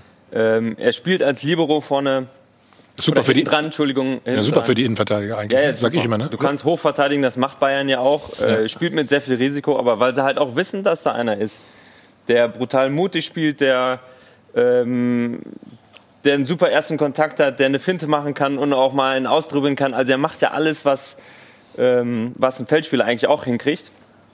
Ähm, und er hat vor allen Dingen eine brutale Mentalität, eine Siegermentalität ähm, die dem FC Bayern wirklich ähm, richtig gut tut. Aber ich glaube, eine Sache müssen wir noch ergänzen. Robert Lewandowski, du sagst äh, Manuel Neuer, aber auch gestern, ja. Also ist ja, du hast ja schon so eine Achse, ja. Äh, dann äh, ja. Ne, mit Kimmich, aber vorne ohne Lewandowski. Ja. Der macht im Vergleich zu Haaland dann gestern in so einem Spiel, das weh tut, äh, dann das Tor. Ja, da gibt es noch mehrere. Goretzka hat sich auch ganz gut entwickelt und so weiter. Die sind, können alle ganz gut. Ja, eben, das meine ich. Ja. Gehen wir mal ins Spiel rein. Steffen hat es eben angesprochen, Stuttgart in Führung gegangen. Steffen, schauen wir auf die Szene. Ja, aus einer Pressing-Situation der Bayern. Und das äh, haben sie Eigentlich, ja, äh, richtig gut gemacht. Aber da funktioniert es nicht. Dann ist die Seite von Hernandez offen. Und dann wird das äh, schnell vertikal zu Ende gespielt und äh, plötzlich ist Bayern München hinten offen. Das ist das hohe Verteidigen und das passiert dir dann natürlich. Und dann ist auch fast egal, wer Innenverteidiger spielt, das weiß ich, Benedikt, dann kannst du auch nichts mehr retten. Wenn du dieses Pressing eben nicht gewinnst vorne in der Situation, dann bist du ihm auch ja. Bei so einem schnellen Umschalten äh, zu spät, ohne jetzt, klar musst du es äh, besser verteidigen, aber Jerome das fängt vorne beim Pressing an, Thomas. Reagiert Jerome, bisschen zu, äh, Jerome Boateng ein bisschen zu spät? Wenn es nochmal in der Mittellinie? Also Pavard steht äh, relativ hoch auch und kann die, ja, äh, kann die Mitte da nicht mehr ganz schließen oder die, die, die Lücke zu Jerome. Ich finde auch in der Situation, dass Manu ähm, richtigerweise rauskommt. Muss er. Ähm, jetzt, finde, jetzt, jetzt, guck mal, jetzt, jetzt reagiert. Jetzt, ist er da? Er muss ja raus. Ja, ja, na, ja, er muss nicht. Aber ich, ja, finde, aber es, ich finde es extrem gut, mhm. dass äh, mhm. Torhüter auf den Querball gehen. Ja, also auf den Querpass gehen. Weil ähm, normalerweise ist es auch immer wichtig für einen Verteidiger zu wissen, dass der Torhüter gerade bei solchen Bällen auch da ist. Sonst grätscht ein Verteidiger manchmal auch rein und macht äh, im Zweifel auch das Eigentor. Deshalb, ich finde es super mutig, dass er auch rausgeht. Er kommt einen Tacken zu spät. Ähm, war aber die richtige Entscheidung. Aber, aber, hier in der Szene muss man auch sagen, der Ball von außen war, schlecht, war, ne? perfekt, ja, war perfekt auf den Punkt gespielt. Absolut. Und manchmal kannst du Dinge auch nicht verteidigen. Nein, deshalb volles ja. Risiko. Er hat versucht, dann noch was äh, zu retten, ja. was nicht mehr zu retten. Aber wenn er auf der Linie bleibt, ist er auch stark genug, den zu halten, oder? Ja, aber wenn er nicht rankommt, dann hat er ja auf der Linie eher die Chance, den Ball zu halten. Ja, aber ich, ich finde, der Mut wird häufig, oder ich, ich fand den Mut gut und der wird meistens auch belohnt, in dem Moment vielleicht nicht ganz. Aber, aber schau mal den Pass Intention jetzt. eigentlich viel besser, als das, dass er dann das halt kannst du nicht macht. verteidigen. Der ist auf dem Punkt perfekt gespielt. Kein Vorwurf an Neuer, kein Vorwurf an Boateng. Nein, Ne? Manuel stand natürlich auch schon wieder ein bisschen weiter, nicht auf der Linie wie vielleicht der eine oder andere Torwart, deswegen ja. kommt er wahrscheinlich noch raus. Die Fehler passen, passieren davor. Also generell das Positionsspiel in, dem, in der Partie. Das war nicht optimal, die Abstände waren zu groß, dadurch konnte sich der VfB auch sehr gut, sehr schnell nach draußen kombinieren und nach vorne kombinieren und so ist ja dann auch dieser Konter im Großen und Ganzen entstanden. Also man, man darf auch nicht vergessen, 14 äh, Torschüsse hatte der, der genau. VfB. Ich meine, das ist schon mal gegen die Tor. Bayern. Hm? Ein geiles Tor war das einfach auch. Du kannst auch mal so, ja, sag laut. Ja. Nein, es war einfach ein sehr schönes Tor, muss man auch sagen. Also, das ist was anderes gesagt. Tore entstehen im Fußball. War einfach sehr schön gespielt. Ein schönes ja. Beispiel auch, wie du Bayern bespielen kannst. Wenn Bayern gegenpresst, wenn du es schaffst, dich das spielerisch zu lösen draus, dann sind sie natürlich hinten offen. Was machen wir jetzt mit der Defensive? Warum, warum kriegen Sie mal ein Gegentor? Sagen wir es mal so, Stefan. Ich, ich formuliere es mal anders. Ja, äh, wir haben das ja auch gerade diskutiert, dieses Gegentor. Klar, Müdigkeit haben wir schon angesprochen. Stefan, oder? Du weißt es auch, wenn wir Pressing spielen, dann kannst du das höchstens 60 Minuten. Danach hast du gar nicht mehr die Kraft. Also musst du das ja einteilen. Aber Bayern München hat das so überragend gemacht bis eben zum Sieg der Champions League und versuchen das jetzt natürlich weiterzuführen. Aber das schaffst du natürlich nicht jedes Spiel und immer wieder.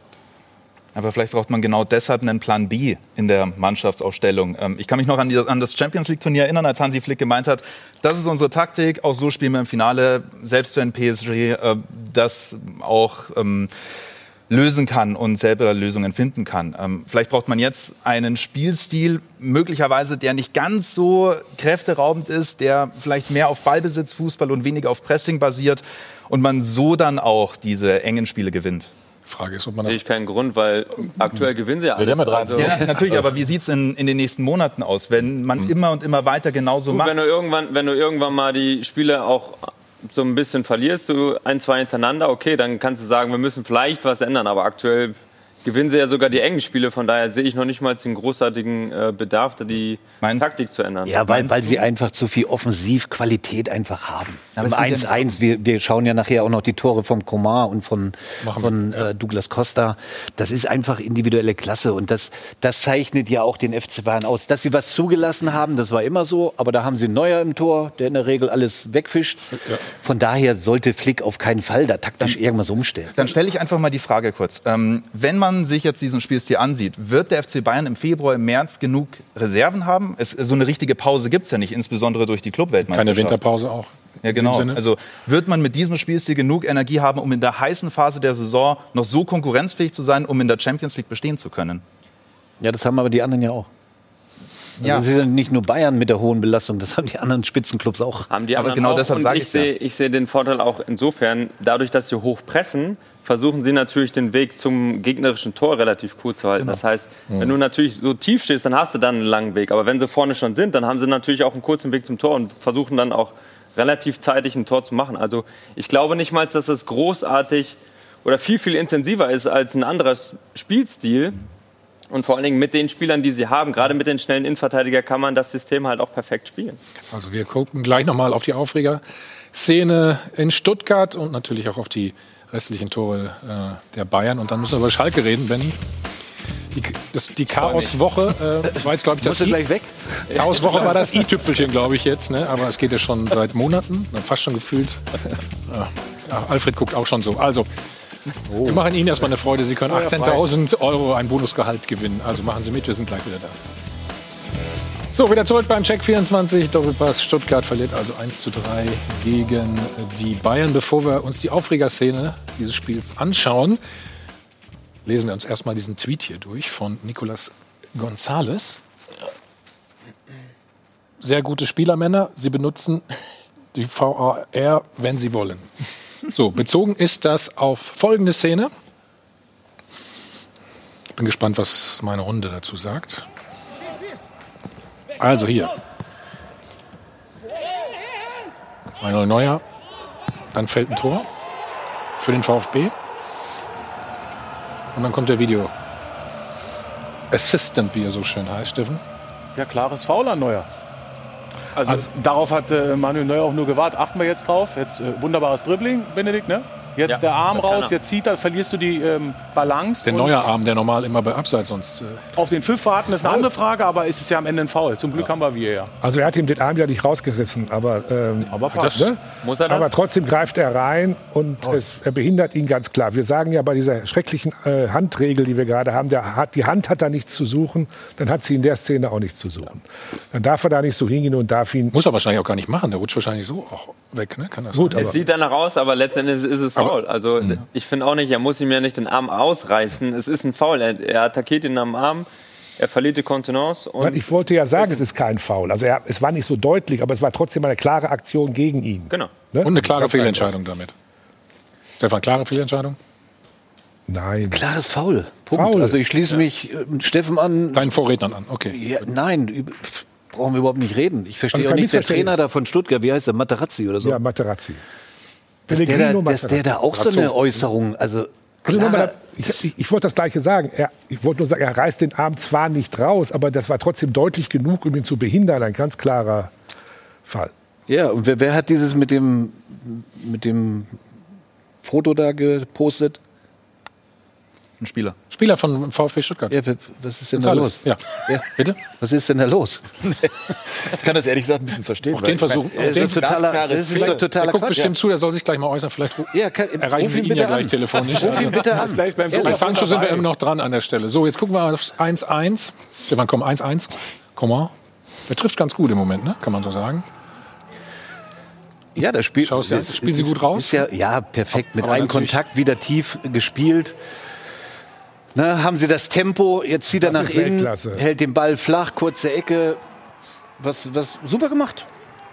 Auch Riesen, das kann Bayern, ja? von Jerome Boateng. Also, ähm, der Ball, ne? Ja, genau. Hm.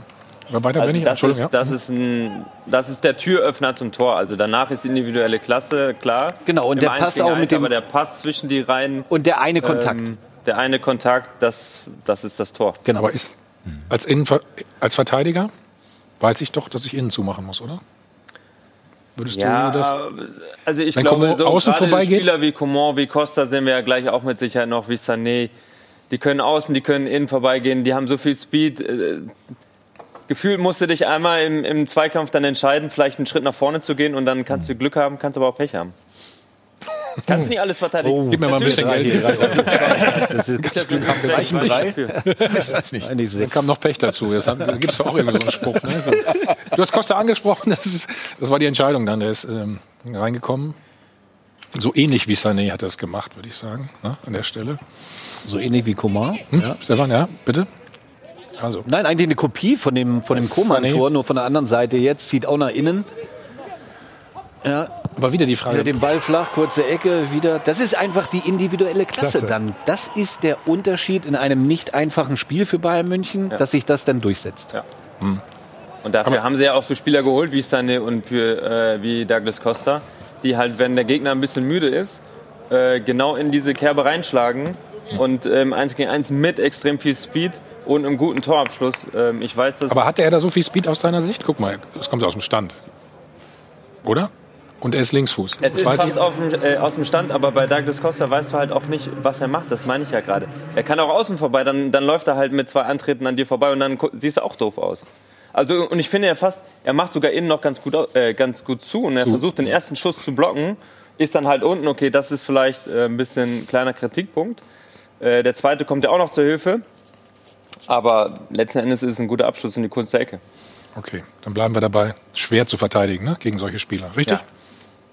Ja. ja, du darfst ihn halt nicht annehmen lassen. Du musst versuchen, bei der Ballannahme ne? zu stören, weil Sofort, wenn er einmal Tempo aufnimmt, dann ist vorbei. Ja gut, dann nehmen wir weiter Tempo auf und kommen jetzt äh, zu deinem alten Verein. Also mhm. die Ergebniskrise von Schalke geht also weiter. Auch in Gladbach war nichts zu holen. Das 1 zu 4 bedeutet den Abschluss einer Katastrophenwoche, in der es nicht nur zwei krachende sportliche Niederlagen gab, sondern auch jede Menge interne Querelen. Und trotzdem war der Auftritt gestern gar nicht so schlecht.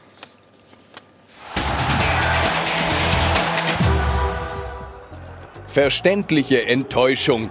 Wieder verloren, Wieder die schreckliche Serie nicht beendet, wieder keine Punkte, wieder eine Packung. Und trotzdem war einiges anders, besser, lebendiger. Schalke spielt gut 30 Minuten tatsächlich Fußball, geht intensiv zur Sache und spielt so mutig nach vorn wie seit vielen Wochen nicht mehr.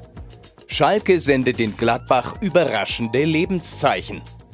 Sogar einen frühen Rückstand steckt Königsblau relativ unbeeindruckt weg. Die erste Halbzeit taugt tatsächlich als Hoffnungsschimmer. Aber am Ende war alles wieder so wie immer.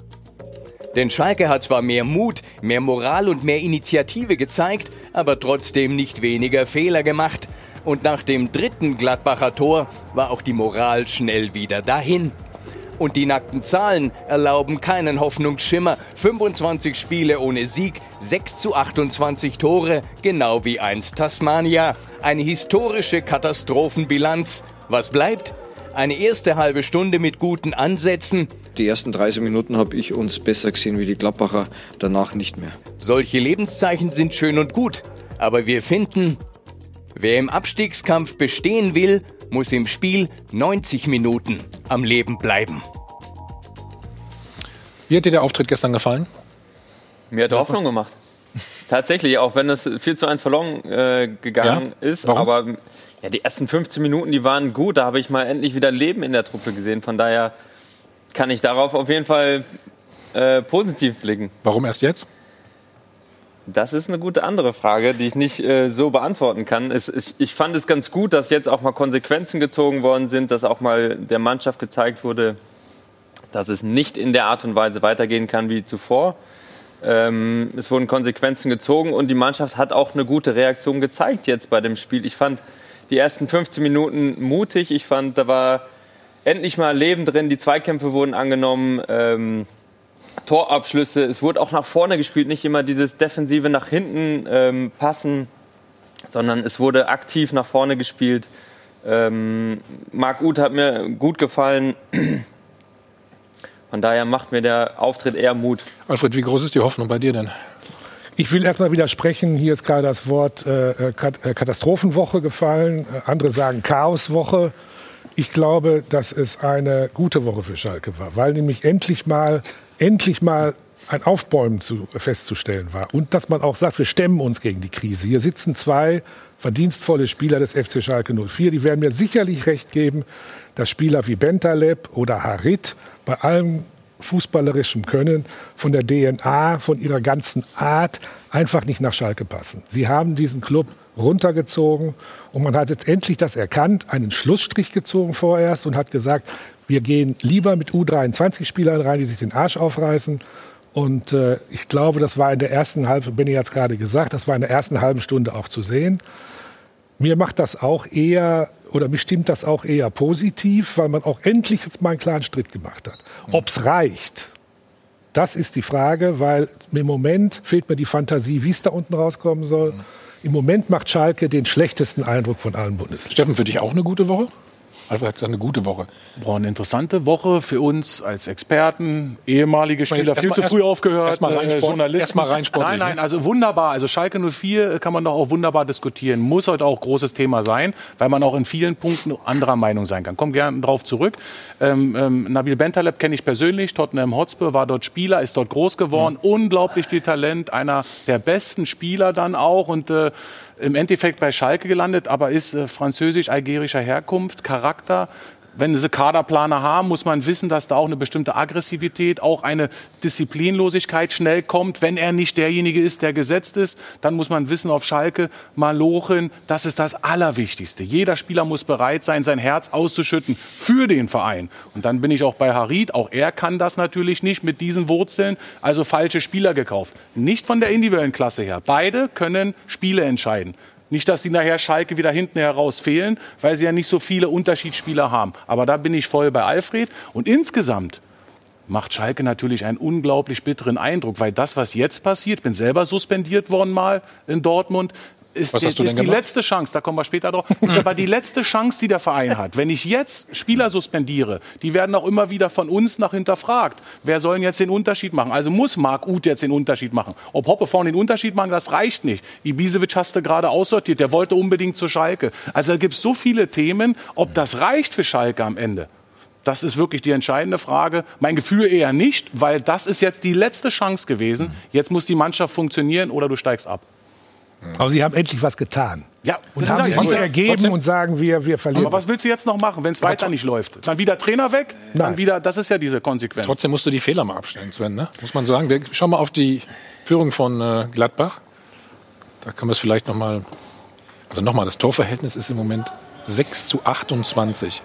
28 Gegentore nach neun Spielen, also Jetzt der Pass von Kabak, jetzt den auf U, den darf er nicht spielen, weil ja. Zakaria schon eng ist und dann kommt dieser schnelle Umschaltmoment, dann bist du wieder offen. Jetzt hast du alle Spieler zurück, ist man aber, ist keiner bereit, äh, den Antritt von Thuram zu folgen und, das und dann Neuhaus setzt nach. Das ist symptomatisch, finde ich, dann in der Situation. Das ist, Tor, dass er durch fünf Leute das durchgeht. Das ist ein ne? Tor, das fast die gesamte Saison zusammen. So, ne? Also, aber hier wurde eben gesagt, das war eine gute Woche für Schalke. Nein, gut habe ich nicht also, gesagt. Ja doch, ich habe also gesagt, keine, so keine, keine Chaoswoche. Also Alfred meinte die Reaktion. Da, ehrlich gesagt, ähm, also es wurde was gemacht. Ja.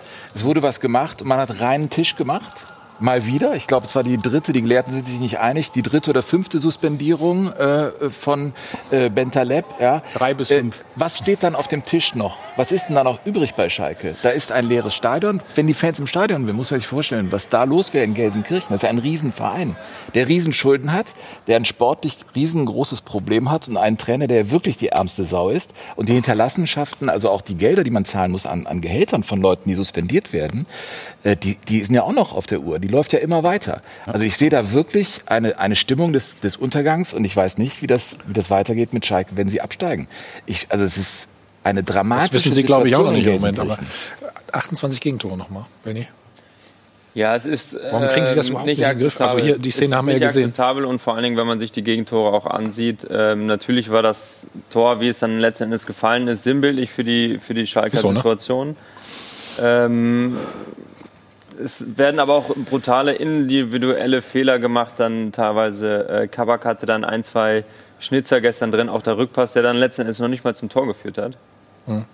Aber er spielt auch den Ball in eine sehr gefährliche Zone, äh, wo man weiß, dass Gladbach auch stark über Kontersituationen kommt. kommt ja. ähm, von daher sind das schon Sachen, die dann manchmal haarsträubend sind. Ich finde, insgesamt haben sie nicht die ähm, ja, die letzte Qualität in ihren Reihen. Äh, okay. Wir haben zwar ähm, viele Spieler, die auf dem Papier noch einen Namen haben, aber ich finde, wer so lange auch nicht abgeliefert hat, dann muss man irgendwann an die Qualität gehen. Ähm, aber als Mannschaft funktioniert es scheinbar nicht. Als Mannschaft versucht man jetzt gerade was Neues aufzubauen. Ähm, sie suchen nach Hierarchien irgendwie. Ähm, ich habe das Gefühl, dass Marc Uth jetzt auch in der Hierarchie ein bisschen aufgestiegen ist und er hat mir wirklich extrem gut gefallen gestern. Er ist total vorangegangen, hat mhm. Zweikämpfe angenommen war sehr agil, so wie ich ihn auch in Köln gesehen habe. Ein Spieler, der aber gehen wollte und äh, auch bewusst weggeschickt wurde, jetzt wieder da ja, ist. Da sind wir bei anderen ja Problemen. Aber du hast völlig recht. Ja, aber äh, es ähm, widerspricht der Situation gestern Wahnsinn. nicht. Also gestern ist er endlich mal vorangegangen, vielleicht auch, weil er eine andere Wertschätzung vom Trainer genießt. Hm? Hm? Ähm, aber er ist vorangegangen. Er, er war, wenn es gefährlich wurde, war Marc Uth gestern beteiligt und das kann man noch nicht von allzu vielen Spielern gestern. Ähm, Schauen wir aufs 1-1, dann kannst du das nochmal ähm, untermauern, wie es so schon heißt.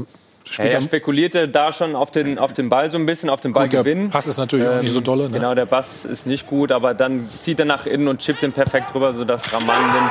Auch da, das macht er gut, aber das, das Selbstvertrauen haben sie sich, finde ich, in den ersten Minuten auch ein bisschen erarbeitet, weil sie halt mutig waren, weil sie die Wege auch hinter die Abwehrkette gemacht haben, weil sie ähm, weil sie endlich mal nach vorne gespielt haben und ich sage ja nicht nur immer zurückpressen geneigt haben. Weil dann kommst du auch in so eine Negativspirale und nur in so eine Reaktion. Also sie haben mal agiert genau, und nicht sie haben nur agiert reagiert. und nicht nur reagiert. Und das fand ich gestern gut. Ähm, sie kriegen und kassieren halt immer noch wirklich haarsträubende Tore, äh, die sie dringend abstellen müssen. Mhm. Aber mir hat der Auftritt gerade in der ersten Halbzeit eher Mut gemacht. Also die Offensive hast ja recht mit Marc Gut und so weiter. Ne? Die haben das gut gemacht, aber die Defensive ist halt äh, das Riesenproblem dann, ne? Ja, aber auch. Komm, wir schauen auf 2-1. Ja. Das erwähnt. Auch hier wieder also. Ja, auch da ein leichter Ballverlust Verlust. und dann geht es auch wieder nach hinten los. Jetzt ist wichtig, Ludewig lässt sich rausziehen von Tyram und dann ist die Seite mal, offen und dann braucht da, ne? äh, Venta, der Torschütze, nur noch reinlaufen. Also das sind diese Momente, Abstimmungen. Wir hatten auch gesprochen, vorher mal Dreier-, Viererkette, auch ständig Wechsel unter Baum jetzt in den sieben Spielen, zweimal auch mhm. Fünferkette, gegen Wolfsburg dann zur Halbzeit gewechselt, jetzt Viererkette. Aber hier sehen wir schön, Ludewig ist eben nicht da, der rechte Verteidiger, und Skripski ist zu spät. Und diese, diese, das sind die Automatismen, die funktionieren in einem Team.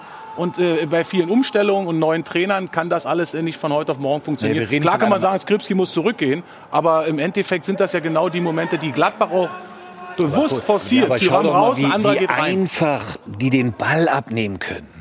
Ja, im Zweikampf, die Schalker, wie sie den Ball verlieren. An der Mittellinie meinst du jetzt? Ja, an der Mittellinie, an der Außenlinie. Mhm. Ganz einfach abgekocht, Ballverlust.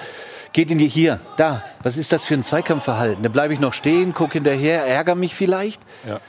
Das, da, wenn du unten stehst, musst du genau das haben. Zweikämpfe, Aggressivität, erstmal das Fußball-ABC und das andere hofft man kommt von alleine. Ich erinnere bei Schalke 04, erster Spieltag. Alfred, bitte, guck mich an. ich habe aber nicht als nach, dem Spiel gegen Bayern, als nach dem Spiel gegen Bayern München 8-0, da war der Kapitän von Schalke vor der Kamera und hat gesagt, nach, mit dieser Mentalität, Stambuli, Stambuli mit dieser Mentalität werden wir noch viele Spiele gewinnen. What? Ich bin kein Schalke-Fan, ich bin kein Schalke-Mitglied, ich sehe das neutral. Das Spiel gestern, 4-1 verloren. Jetzt natürlich versucht man sich an irgendetwas festzuhalten und sagt, oh, die erste Viertelstunde ja. war gut. Dann leckt mich am Arsch. Wenn ich früher gespielt habe und habe 4-1 verloren und ich hätte mich hingestellt und hätte gesagt, ja, die erste Viertelstunde, 20 Minuten, die waren gut. Darauf bauen wir auf. Die hätten mir den Kopf abgerissen. Mhm. Also, alles. Ich sag ganz, ganz ehrlich, ich, auch Ibisevic. Warum haben Sie Ibisevic jetzt äh, weg? Was ist der genaue Grund?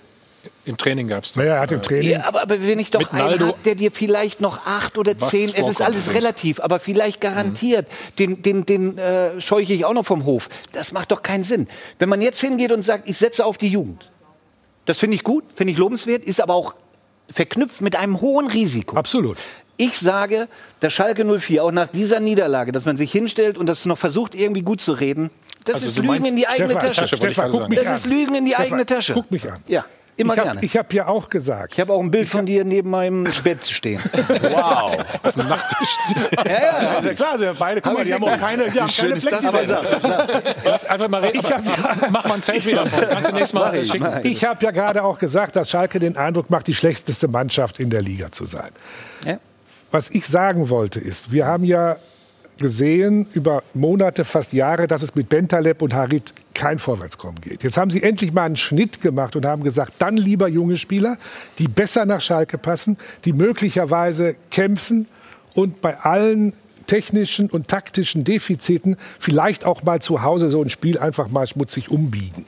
Weil so wie es war, wäre es gar nicht weitergegangen. Jetzt haben sie sich endlich mal dagegen gestemmt. Ob es reicht, Glaube ich auch nicht. Und ich weiß es auch nicht. Also Nur sie haben was getan. Ja, aber vor einem Jahr lag man sich doch in den Armen mit Harit und hatte gesagt, die Resozialisierungsmaßnahme hat funktioniert. Nur danach hat er das Fußballspielen eingestellt. Ja, aber vor einem Jahr war das doch alles ja, wunderbar. Aber er hat nach der Vertragsverlängerung ja. das Fußballspielen eingestellt. Okay, also ist es ein Profi, der in meinen Augen kein äh, kann Anstand Aber was hat. auch auffällt, Harit sagt man ja, und Manuel Baum wurde ja darauf angesprochen, bei ihm ist es jetzt eine Suspendierung mit aber der Aussage, du kannst aber auch vielleicht in ein paar Wochen wieder zurückkommen. Das also ist bei einer Suspendierung so. Steffen Freund ist ja, auch begnadigt ja, worden. Ich bin auch genau. Zwei okay. Wochen später. Aber Deswegen was, ist das, was ist denn dann das Signal? Was ist denn das Signal dabei? Nee, also wir haben ja das, äh, das ist wunderbar. Deswegen sitzen wir auch hier, weil das können wir wieder die nächste Woche gleich wieder diskutieren.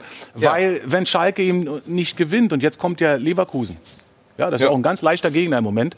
Äh, wenn du dann äh, verlierst, wovon ich Stand heute ausgehe, mhm. dann sind wir auch wieder da und sagen, Moment mal, individuelle Klasse fehlt. Ich habe gerade Roppe angesprochen und da bin ich auch bei Stefan. Ibisevic, der nimmt seine Sachen und sagt, ich will bei Schalke spielen für ein paar Euro, weil wir auch bei dem Thema sind. Mhm. Ja, und, und sagt, ich möchte versuchen, noch meine Karriere hier ausklingen zu lassen. Das ist mein Verein, da wollte ich immer mal spielen. Das ist doch wunderbar. Jetzt gerät er mit Naldo aneinander. Ich war auch Co-Trainer, habe die Situation bei Tottenham gehabt, auch mit einem Spieler, mit Lennon aneinander geraten. Aber dann, dann schmeiße ich doch nicht Lennon raus, dann schmeiße ich doch eher den, den äh, Co-Trainer. Und Naldo ist ein wundervoller Mensch und der gehört da hin und, und das ist alles positiv. Aber ich schmeiß doch nicht äh, einen Stürmer raus, der mir meine Tore vielleicht am Ende schießt. Bei Paciencia bin ich mir noch nicht sicher, ob er das schafft, oder? Und ich, ich glaube auch, auch ich meine, Benny, du weißt es am besten. Auf Schalke, ja, das aber Umfeld da, auch mit den also. Zuschauern. Ja, die sind zwar nicht im äh, Stadion, aber sie machen ja schon Druck auf die Mannschaft, haben wir ja auch im Laufe der Woche mitbekommen dass sie unzufrieden sind, so wie es dort abläuft, ähm, nicht nur gegen die Spieler, sondern auch gegen das Umfeld, Schneider in Person. Das ist ja auch nicht einfach, das zu verarbeiten und zu sagen, nächsten Samstag bringen wir wieder unsere 100 Prozent. Ich glaube, das hemmt die Jungs ja auch noch auf Schalke. Das mag sein, Ruhe ist äh, nie da gewesen, tut aber in der aktuellen Situation jetzt auch nicht besonders gut, da gebe ich dir vollkommen recht. Bei Ibisevic, äh, Ibisevic, ich bin natürlich auch nicht mehr in der Kabine, aber das kann natürlich ich kann auch ein Grund sein, ja. Ich weiß natürlich nicht, was er sich nebenbei noch erlaubt hat, ähm, wie der Umgang mit den Spielern war.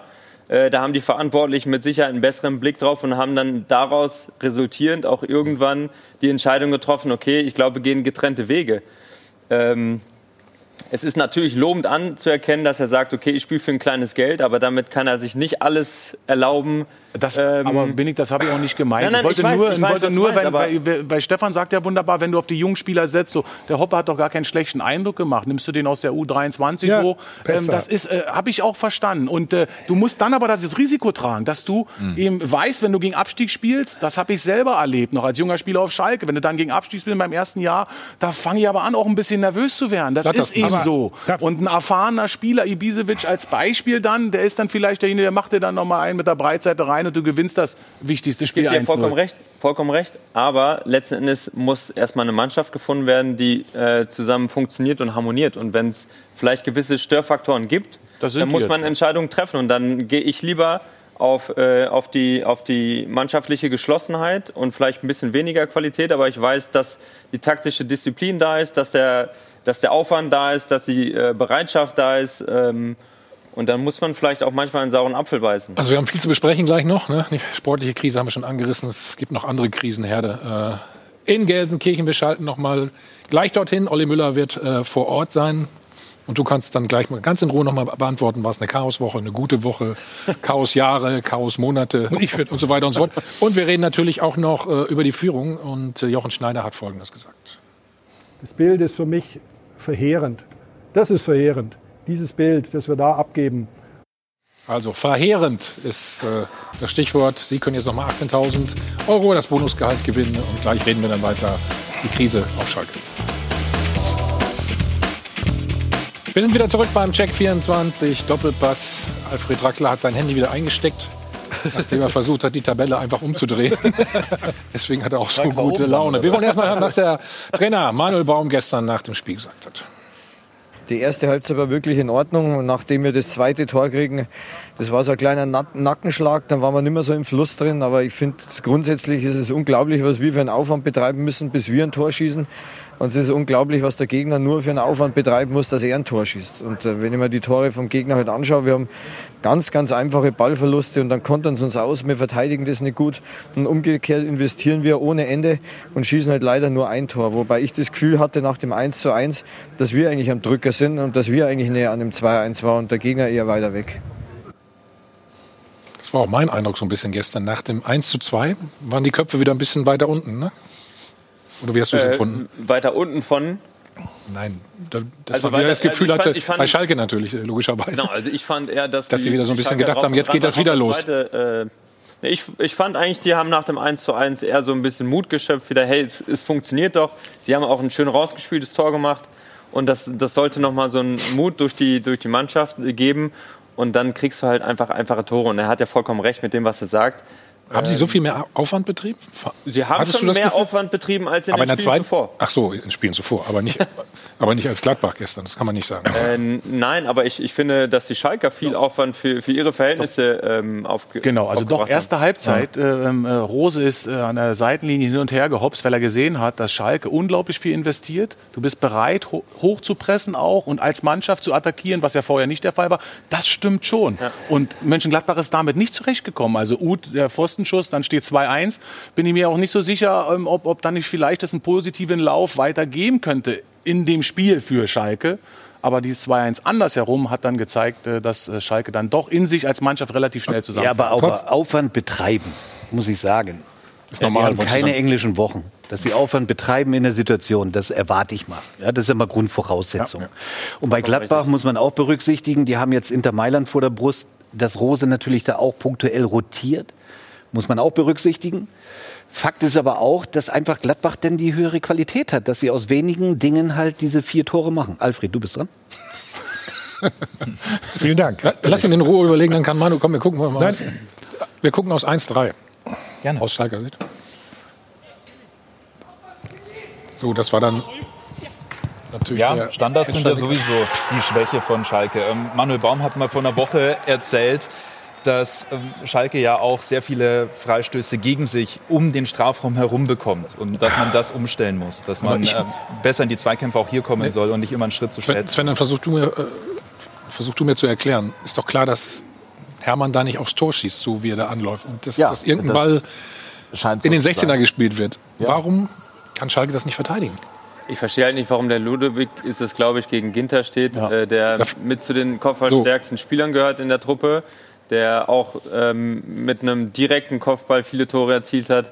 Da verstehe ich nicht, wie man einen kleinen Außenverteidiger immer eins gegen eins gegen den spielen kann. Vor allen Dingen, weil aus der Position ist es klar, dass entweder kommt der Ball äh, nach außen und da steht nun mal ein Ginter ähm, und der bringt den nur quer. Also das, das lag hier quasi auf der Hand und dass die Zuordnung da so schlecht organisiert ist. Ähm, ist das ein junger Spieler? Da ist ja wieder die Frage, müssen da die Älteren nicht sagen, ich gehe dahin, also geh du in die Mitte die, oder was weiß ich. Die also, Zuordnung ist ja vor dem Spiel schon klar. Ja, Normalerweise. Du musst ja nicht mal auf den Trainer hören. Ja, sollte man aber, sonst, sonst macht ja, jeder, was er will und dann. Ja, ja aber siehst du, was dabei rauskommt. Sollte, sollte aber eben vor der oder in der Besprechung äh, da sein, dass Ginter jetzt in so einer Situation dann eben auch von Kabak gedeckt wird, als Beispiel nennen, den Kopf bei stärksten. Das also. sollte man vorher klären. Da sind wir aber auch beim Trainer. Das sind die Aufgaben vom Trainer, der ganz klar in der Analyse vor dem Spiel sagt, da sind die Standards, Ginter ist der Torge Torgefährlichste mit, den müssen wir immer von unserem Stärksten mitdecken. Jetzt hast du aus der Position, Lude wie rechter Verteidiger steht als gegen, gegen Ginter, dann muss es aus meiner Sicht, oder wurde es nicht angesprochen. Da ist mhm. der Trainer gefordert und dann ist doch klar, wenn Ginter den Kopfball gewinnt, warum ist keiner nah an, an an Player dran. Kabak war kurz dran, dann geht er weg. Das ist seine Aufgabe als Innenverteidiger, gegen Player ganz eng zu stehen. Schafft er auch nicht. Also das ist ja eine, eine Kettenreaktion von individuellen Zweikampffehlern. Wahnsinn. Aber, das, war auch richtig gut Punkt, gemacht. Also das Tor war ja auch richtig gut gemacht. Der ist ja nicht irgendwo, ja. sondern der ist ja schon am Mann, aber kann ihn eben nicht stören. Ja, Und der bringt ihn dann rein. Oder? Ja, doch, aber es ist eine Standardsituation. Also ja, da musst da du so ich mich schon ein bisschen drauf einstellen, finde ich. Ich denke, wir müssen trotzdem noch über Sorry, Sven, ein, ein Thema auch sprechen. Es sind ja in dieser Woche nicht nur Spieler suspendiert oder gefeuert worden, sondern auch ein Manager. Da kommen wir gleich noch zu, warte.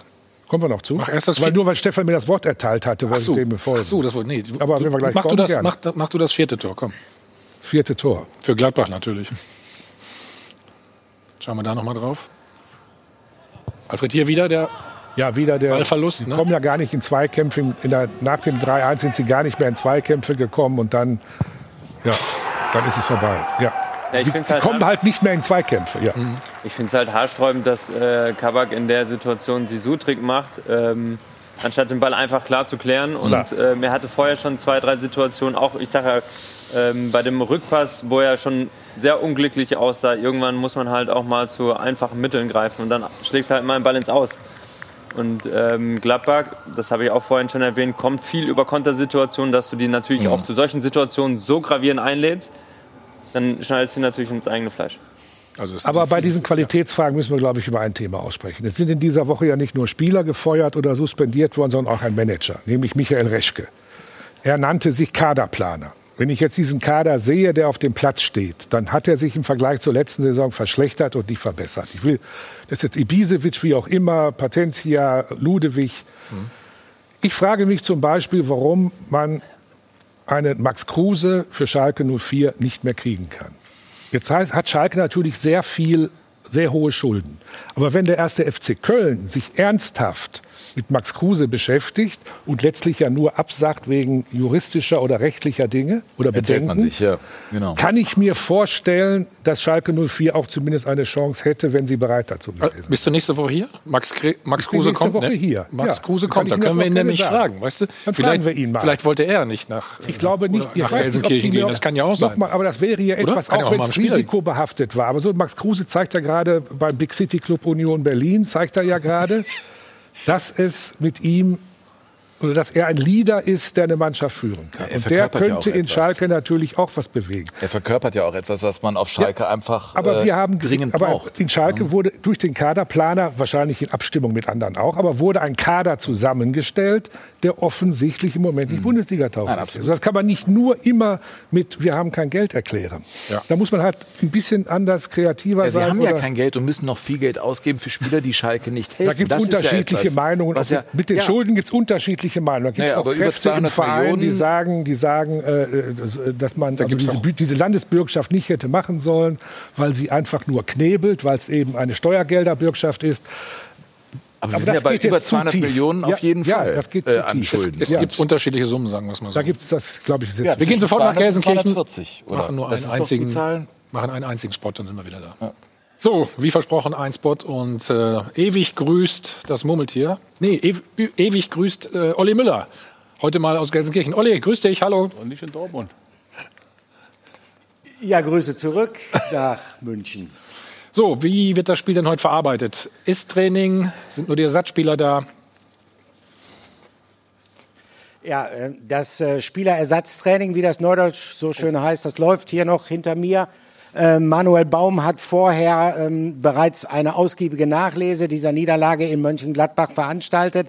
Und die Stimmung ist ja zwiegespalten. Einerseits ähm, zieht man sich natürlich hoch, das klang ja bei euch eben auch schon durch, an diesen ersten 35 Minuten, wo die Mannschaft wirklich couragiert nach vorne gespielt hat, wo sie sich äh, Torchancen kreiert hat, Spiele aus dem äh, Tore, aus dem Spielverlauf äh, heraus kreiert hat. Das hat es ja auch schon lange auf Schalke nicht mehr gegeben. Und andererseits ist es natürlich desillusioniert desillusionierend, dass genau wenn eine Champions League Mannschaft wie Borussia Mönchengladbach dann mal Fahrt aufnimmt und Gas gibt, dass man dann quasi chancenlos ist. Wenn man so will, ist Schalke jetzt auf dem Niveau äh, von Mainz und Bielefeld äh, angekommen, klassischen Abstiegskandidaten, denen es nicht großartig anders ergeht. Äh, gleichwohl herrscht im Verein eine relativ große Einigkeit, dass diese Woche eine gute war, aufgrund der Entscheidungen, die man getroffen hatte, auch aufgrund der Suspendierung, weil dort ein klares Zeichen gesetzt wurde worden ist. Und dieses Zeichen musste kommen. Es sei alternativlos gewesen. Das hört man auch in Hintergrundgesprächen mit Baum und mit Jochen Schneider, dem Sportvorstand, immer wieder. Denn ähm, wenn man es hätte laufen lassen, dann wäre das sicherlich auch äh, ich sag mal, ein Anschlag auf die Autorität des Trainers gewesen. Und wenn äh, Manuel Baum jetzt noch auf der Kippe stehen würde, äh, ich glaube, dann wird es wirklich ganz, ganz schwer für Schalke 04 werden, die Kurve noch zu kriegen. Gleichwohl, das hat das Spiel gestern ja auch gezeigt, wenn man dann mit Leuten, die eventuell irgendwann mal gute Bundesligaspieler werden könnten, wie Ludewig, wie Osan Kabak oder wie diesem jungen Matthew Hoppe spielt, ähm, dann macht man natürlich sehr große Fehler. Also das wird ein Rasier Ritt auf der Rasierklinge für Schalke 04 bis zum Ende der Saison werden. Dessen mhm. ist man sich aber auch bewusst. Mhm. Die Verantwortlichen, der Trainer Manuel Baum und der Sportvorstand Jochen Schneider, ähm, stehen auch so ein bisschen in der Kritik. Kritik ähm, wie ist das äh, oder wie ist die Arbeit von den beiden im Moment zu beurteilen? Unterschiedlich. Also Manuel Baum äh, kam zu einem Zeitpunkt, von dem viele sagen, es ist eigentlich schon sehr spät gewesen. Und da sind wir dann schon bei Jochen Schneider. Äh, Jochen Schneider äh, hat ja selber auch eingeräumt, dass er Fehler gemacht hat. Ähm, der entscheidende Fehler ist möglicherweise gewesen, ähm, dass die Trennung von David Wagner nicht schon vorher erfolgt ist, um dem neuen Trainer so der Möglichkeit zu berauben, eine komplette Saisonvorbereitung zu machen. Und der zweite, auch große Fehler ist natürlich gewesen, dass man schon geglaubt hat hier im Verein, dass man mit dieser Mannschaft, auch wenn sie problematisch besetzt ist, mit den ganzen Spielern, die ausgeliehen waren, dann zurückkommen mussten quasi, weil man finanziell keine andere Möglichkeiten hatte auf dem Transfermarkt, dass diese Mannschaft Mannschaft es schon irgendwie schaffen würde, nicht in Abstiegsgefahr zu geraten. Und äh, das ist natürlich nach hinten losgegangen. Aber wenn man überlegt, wie könnte es überhaupt dazu kommen, dass Schalke in diese Situation geraten ist, dann muss man ein bisschen weiter zurückgehen und dann ist man sicherlich in der Zeit von vor Jochen Schneider und da sind viele, viele Weichen falsch gestellt worden, sei es von Christian Heidel, sei es auch von anderen. Dieses Team ist einfach ein Patchwork-Team. Das passt nicht zusammen. Deshalb musste man jetzt reagieren in der Hoffnung darauf, dass jetzt eine neue Homogenität entsteht, obwohl man viel Qualität natürlich auch verloren hat. Olli, vielen Dank für deine ausführlichen äh, Informationen. Schönen Sonntag und bleib gesund vor allen Dingen. Ihr auch, danke. Groß zurück. So, was Schalke 04 in der vergangenen Woche an negativen Dingen erlebt hat, reicht bei anderen Vereinen für eine ganze Saison. Also, sie verlieren nicht nur Spiele. Im Training gab es dann diesen Twist zwischen Stürmer Ibisevic und Co-Trainer Naldo. Zwei weitere Spieler wurden erstmal ähm, suspendiert und am Ende Alfred hat es eben gesagt, wird dann noch der Kaderplaner Michael Reschke entlassen. Zusätzlich zur sportlichen Krise stürzt sich Schalke auch noch selbst ins Chaos. So schaut's aus. An Jochen Schneiders Körpersprache lässt sich das komplette Ausmaß des Schalker Desasters ablesen. Königsblau im Jahr 2020 tut offensichtlich sogar körperlich richtig weh. So schaut's aus. Krisen kennt man auf Schalke. Krisen sind seit Jahrzehnten gute Schalker Tradition. Zurzeit kochen bei S04 aber so viele Krisenherde gleichzeitig hoch. Ergebniskrise, Finanzkrise, Fankrise, Identitätskrise, Führungskrise, Kabinenkrise, das ist dann in der Summe keine Krise mehr, das ist Selbstzerstörung. So schaut's aus. Man kann Schalke nicht vorwerfen, dass sie nicht jedes Steinchen umdrehen. In den letzten gut eineinhalb Jahren hat S04 einen Sportvorstand, zwei Trainer, einen Kaderplaner, einen Finanzvorstand und einen Aufsichtsratschef verschlissen. Schalke hat sich von allem getrennt, nur nicht von seinem Misserfolg. So schaut's aus. Der Verein zementiert seine Krise und beweist, dass es tatsächlich immer noch schlimmer geht. Auf dem Platz lassen sie sich vorführen und dann ganz frisch in dieser Woche Disziplinlosigkeiten, Suspendierungen, Entlassungen in den höchsten Gremien. Die Führungsriege passt sich der Mannschaft an und die gute alte Tasmania wird vielleicht bald nicht mehr der größte Loser der Ligageschichte sein. So schaut's aus. Was Schalke fehlt, sind echte Identifikationsfiguren. Die letzte, einen Weltmeister, hat man vor zwei Jahren würdelos ziehen lassen, nach dem Motto, brauchen wir nicht mehr. Jetzt gilt, wenn dieser Karren überhaupt je wieder aus dem Dreck gezogen werden soll, dann nur mit Leuten, die Schalke im Herzen tragen und denen die Fans vertrauen. Warum haben Schalker Legenden außer guten Tag nichts zu sagen in diesem Verein? Warum ist ein Mann wie Benedikt Hövedes nicht schon längst als Krisenmanager im Einsatz? Vielleicht sollten die Schalker nicht nur die vermeintlich falschen Leute rausschmeißen, sondern zur Abwechslung mal die richtigen einstellen. So schaut's aus. Benny, wie wär's denn mit dem Job Krisenmanager auf Schalke? Hm? Gerade keine Zeit. Weil? Äh, weil meine Oder weil die äh, Familie Zuwachs bekommt im März ähm, und da möchte ich doch ähm, zumindest anwesend sein, weil ich es beim ersten Kind schon kaum miterleben durfte und das absolute Priorität hat. Das war der Grund, warum ich aufgehört habe. Wenn ich mich jetzt in so eine Aufgabe stürzen würde direkt, dann äh, würde ich mir selbst widersprechen und das tue ich ja nicht.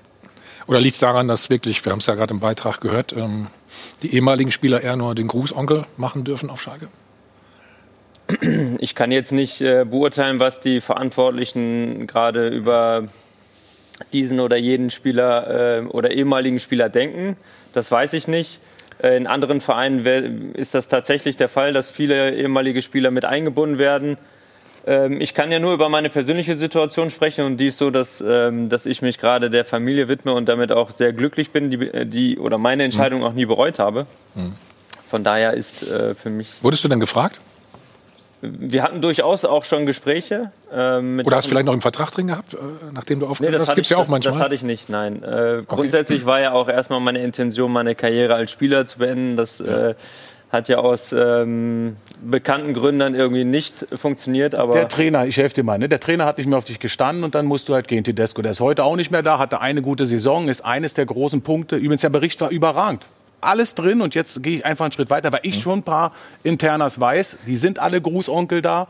Hub Stevens ist zwar im Aufsichtsrat, der darf kurz die Mannschaft retten, dann darf er wieder ins zweite Glied gehen. Da war noch Tönnies da. Für die Gesamtverantwortung ist Tönnies derjenige, der auch diese Position alle besetzt hat, die da angesprochen wurden.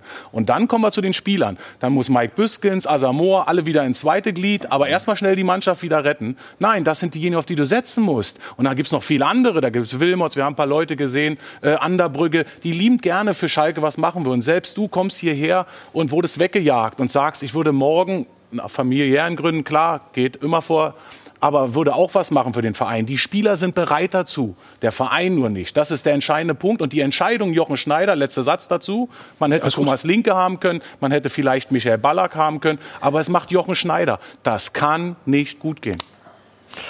Ich glaube, dass es nicht nur der Mangel ist, äh, die äh, ehemaligen Spieler einzubinden, was Schalke gerade, man kann zu Clemens Tönnies stehen, wie man will. Er zieht auch viel Kritik auf sich, aber es fehlt jetzt im Moment komplett das Gesicht nach draußen mhm. und es fehlt auch der starke Mann, der mal Lösungswege vorzeigt. Das fehlt komplett. Und die jetzt da äh, das machen, machen das äh, fleißig, aber sie haben halt nicht das Charisma und die Ausstrahlung und auch die Power, wirklich den Verein als Gesicht nach draußen wieder voranzubringen. Ja, und was schlichtweg fehlt, ist die Fachkompetenz. Und die würden sie ja bekommen, mit dir zum Beispiel oder mit vielen anderen Spielern. ähm, und die haben sie einfach nicht. Ich nenne mal ein Beispiel. Werder Bremen, letztes Jahr, auch eine unwahrscheinlich schwierige Saison. Haben aber mit Baumann, mit Bode sehr wohl eine hohe Fachkompetenz in ihrem Team. Und sie spielen eine für mich wirklich sehr, sehr konstante und gute Saison.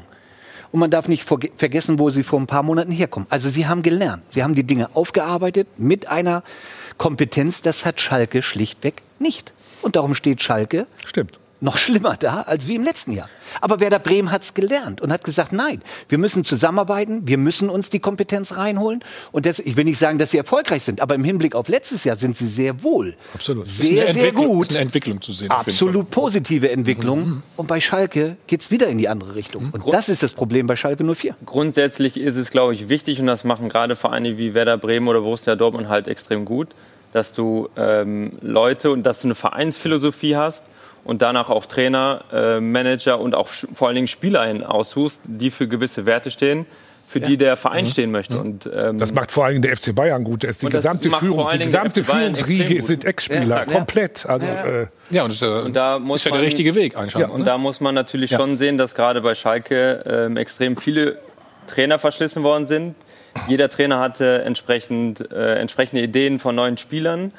Ich bin aber der Meinung, dass das von Vereinsseite aus äh, geführt werden muss, dass man eine Idee haben muss, dass mhm. man eine äh, Philosophie haben muss, dass man für Werte stehen will und danach die Spiele aussucht und ähm, dass nicht jedem Trainer, der kommt, vollkommene Handlungsfähigkeit bekommt, sondern dass das von der Vereinsstruktur ähm, klar strukturiert ist und äh, dementsprechend auch ausgesucht wird. Ja, und das, das muss ich, den Einsatz muss ich machen, weil das so super war von Benedikt gerade, weil das ist das grundlegende Problem auf Schalke. Du hast einen Kopf, Kapitän, der Jahr für Jahr für Schalke da ist wie er. Und nicht, weil er jetzt hier sitzt, das habe ich übrigens direkt danach gesagt. Wie kann Tedesco den wegschicken?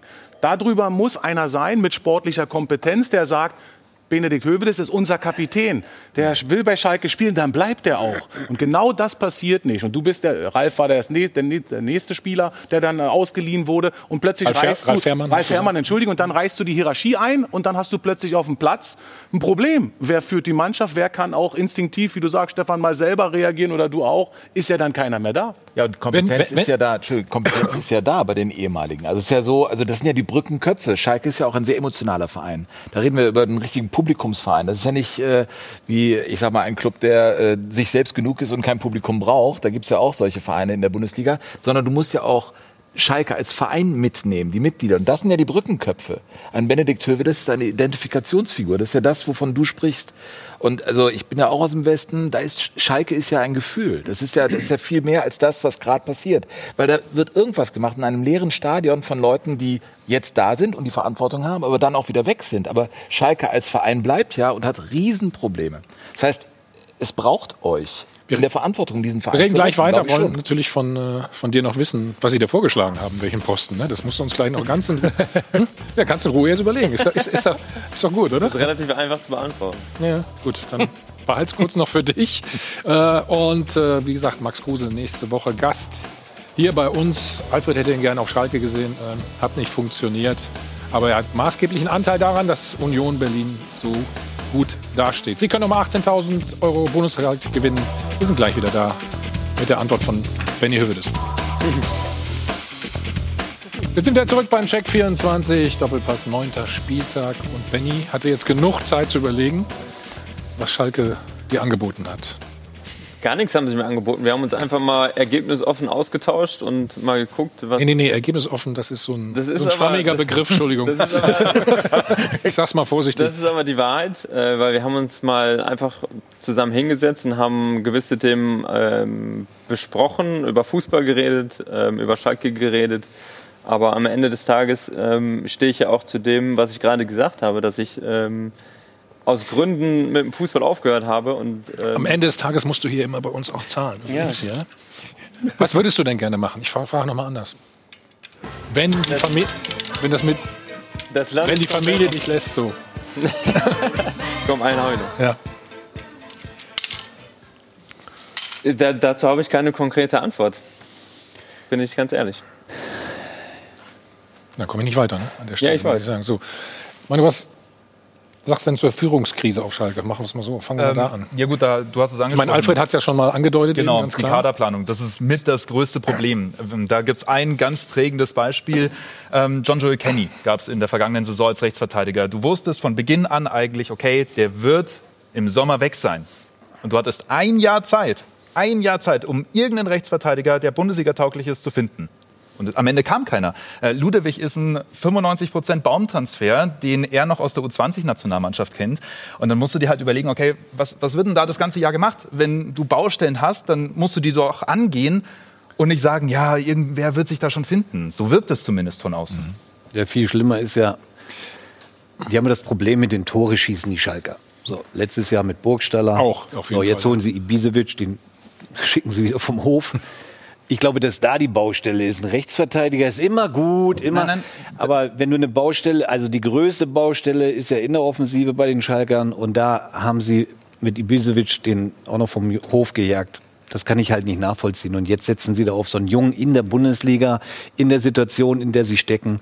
Da muss ich sagen, das ist dünnes Eis. Es geht ja nicht darum, dass der Rechtsverteidiger die größte Baustelle ist. Das habe ich auch nicht gesagt. Es geht darum, dass du keinen einzigen Rechtsverteidiger im Kader hast und das sehen musst eigentlich als Kaderplaner. Ja, der ist ja weg. Ja. Genau. Ja, oder die Wanderbaustelle, Torhüterposition. Das, oder das. Das zieht sich ja wie, legt sich, ja, Moment, ja, ist klar, dass jetzt äh, was gefunden wurde, aber der, der Weg dahin legte sich ja wie ein Mehltau auf den ganzen äh, Verein. Ja, also die Diskussion damit Nübel, das fing ja dann irgendwie vor, vor einem Jahr etwa an. Da hatte man diese Diskussion, bekam diese Baustelle nicht geschlossen, dann kommt der sportliche Misserfolg, da kommt eins zum anderen. Und dann kommt man in so eine Situation und nochmal irgendwie vielleicht zu Benedikt Hövedes nochmal äh, dahin zu kommen. Ich glaube, in Dortmund gibt's ja auch einen, der ein Family Guy ist und der dann irgendwann mal galant eingeführt wurde mit Sebastian Kehl in einer Position, wo man sagt, nicht erste Reihe, aber rangeführt und der dann irgendwann eine Aufgabe übernimmt. Also nicht, dass du das jetzt, äh, ich kann dich das sowieso nicht fordern oder ich weiß nicht was, aber so eine Idee würde ich echt Doch, äh, hau mal eine raus, finden hau mal einen raus, also so ein Move. Ja? Sprichst du für ihn, ist in Ordnung. Nein, nein. Äh, ja, das, aber, wenn er, äh, aber wenn er zu Hause bleiben will, du kannst ja zu Schalke gehen und machst halt Homeoffice. ja, genau. ja, sicher. Ne? Kannst von zu Hause aus machen. Ja, sicher. Zeit geschuldet. Ja, klar. Wobei das ja, gut, äh, würden wir gerne, äh, glaube ich, alle gerne anders haben ne, im Moment als, als Homeoffice und solche Sachen. Lass uns noch mal über die Woche sprechen. Ähm, die Entscheidungen, die getroffen wurden. Ja, Resch, ja. Reschke weg, richtig? Ja, haben wir gerade diskutiert. Ich glaube, da bin ich bei Manu. Äh, das ist ganz klar eine Fehlplanung. Er ist gerade als Sportvorstand in Stuttgart gescheitert, war vorher die rechte Hand von Sammer bei Bayern. Da hat es übrigens funktioniert und war die rechte Hand von Völler war in Leverkusen auch. Das ist sein Job und nicht nach vorne preschen und dann Sportvorstand werden. Die beiden zu entlassen äh, oder, oder zu suspendieren, Harid und äh, ja. Bentaleb, das kommt wieder zurück. Suspendierung ist nicht geklärt. Ich war dann auch zwei Wochen in der Zeitung. Das kommt immer wieder hoch, wenn Schalke äh, nicht äh, gewinnt. Das ist doch klar, weil die schon Unterschiedsspieler sind. Und da muss ich einen Punkt noch sagen, weil ich gerade in den öffentlichen Medien gehört habe, äh, dass, dass das äh, rassistisch rübergekommen ist, Thomas. Also das äh, war natürlich nicht so gemeint. Ich habe nur die Herkunft, gerade von Nabil Bentaleb, ähm, algerisch-französische äh, Herkunft, Armut, die einfach eine Rolle spielt, wie du als, als Mensch aufwächst und wie deine Mentalität ist. In Tottenham, da, du, wenn ihm das Spiel nicht gefallen hat, hat einfach das, äh, das Trainingsfeld verlassen. Also das, äh, das muss man einfach wissen. Das, war typ, auch gemeint. Eher ein Typ eher als Mensch, also genau, eher als ein, Individuum ein, ein, und nicht als das muss ja, man genau. also den Typ einordnen, bevor du ihn verpflichtest. Und das geht ja auch ja. in die Kaderplanung. Das muss man natürlich. Aber da, da hättest du mal mit Jan Wouters zusammenspielen müssen. Kennt ihr den noch? Jan Wouters? Ich kenne ihn sehr gut. Ja. War lieber? Hm? War ganz lieber, oder? Nee, der, der hat zu Erich Rebeck gesagt, Trainer, Sie haben gar keine Ahnung vom Fußball. Ich gehe jetzt nach Hause. ist nach Hause gegangen. nächsten Tag Aber der ist, der ist, ja eben Niederländer, ne? Ja. ja. bei Michael Reschke hatte ich persönlich immer so das Gefühl, dass, also er hat ja den Ruf als Perlentaucher, ne? Jemand, der Talente findet und dann auch zu einem Verein locken kann. Und bei ihm habe ich immer so das Gefühl, dass er nicht gerade auf das schaut, das war zumindest in Stuttgart so, was gerade nötig ist, also welche Position unbedingt besetzt werden muss, sondern welches Talent hat er denn gerade in petto, was er holen kann. Ähm, Osan Kabak ist so ein Beispiel. Ähm, auch in dem letzten Sommer ging es darum, wir brauchen einen Stürmer, wir müssen mehr Tore schießen. Guido Burgstaller hat zu dem Zeitpunkt, glaube ich, vier Tore in der Saison davor geschossen. Ähm, Klar, es kam Benito Rahman, das hat auch ein halbes Jahr gut funktioniert, aber der Fokus lag auf der Innenverteidigung, obwohl auch da mehr oder weniger schon genug Personal zumindest da war. Osan Kabak, toller Spieler, keine Frage, will ich überhaupt nicht in Frage stellen. Aber es geht darum, ist er wirklich zu dem Zeitpunkt Transfer Nummer eins gewesen oder hätte er das sein müssen? Hm, okay. Viele Fehler wurden gemacht auf Schalke? Was waren die schlimmsten aus deiner Sicht? Oder was ist ich der finde, schlimmste ich finde, Fehler? Grundsätzlich stimmt, diese, stimmt die Mischung auch nicht in der, in der Mannschaft von, ja. von, ähm, von Spielern. Du brauchst immer eine gehörige Anzahl von Teamspielern, du brauchst äh, Individualisten, du brauchst äh, Sprachrohre. Und die Mischung, die passt mir in der Truppe nicht ganz. Ähm, ich finde, das, das zeigt sich auch auf dem Platz, ob das eine geschworene Einheit ist, die füreinander kämpft, die auch für den Trainer kämpft, für die Werte des Vereins, äh, Vereins kämpft ähm, ich finde, die Knappenschmiede, ähm, davon hat Schalke immer brutal profitiert. Wir haben mhm. mit Norbert Elgert äh, einen A-Jugendtrainer, der ähm, einen Haufenweise Top-Talente hochgebracht hat und äh, geformt hat, äh, die dann irgendwann auch leicht, ja, leichtsinnig äh, abgegeben haben. War ein bisschen schade, weil das genau auch den Verein mit ausmachen kann. Ähm, natürlich muss man irgendwann abwägen, okay, was macht finanziell Sinn und was nicht und welche Spieler möchten wir halten. Aber es geht ja auch um eine gewisse Mentalität, um so eine Kumpel- und Malocher-Mentalität, die gerade in der Knappenschiede auch äh, geformt wird und gerade durch einen hervorragenden Trainer auch noch ähm, zu einer richtigen äh, ja, Kraft äh, geformt alle. wird. Und, und damit wurde einfach leichtfüßig oder leichtsinnig umgegangen und ähm, das ist ein bisschen schade. Für alle, die es noch nicht gesehen haben, Alfred hat ja extra heute die blauen Socken an. Ne? Kann ich vielleicht doch mal zeigen? Das sind die Schalke. Der letzte Schuss, den es noch. Für, für dich die schlimmsten Fehlleistungen oder Maßnahmen, die nicht gegriffen haben? Ja, es ist richtig. Und es wurde auch, und das ist jetzt das, wenn man nicht, äh, äh, wir haben, ich habe mit Steffen Freund vorhin drüber gesprochen.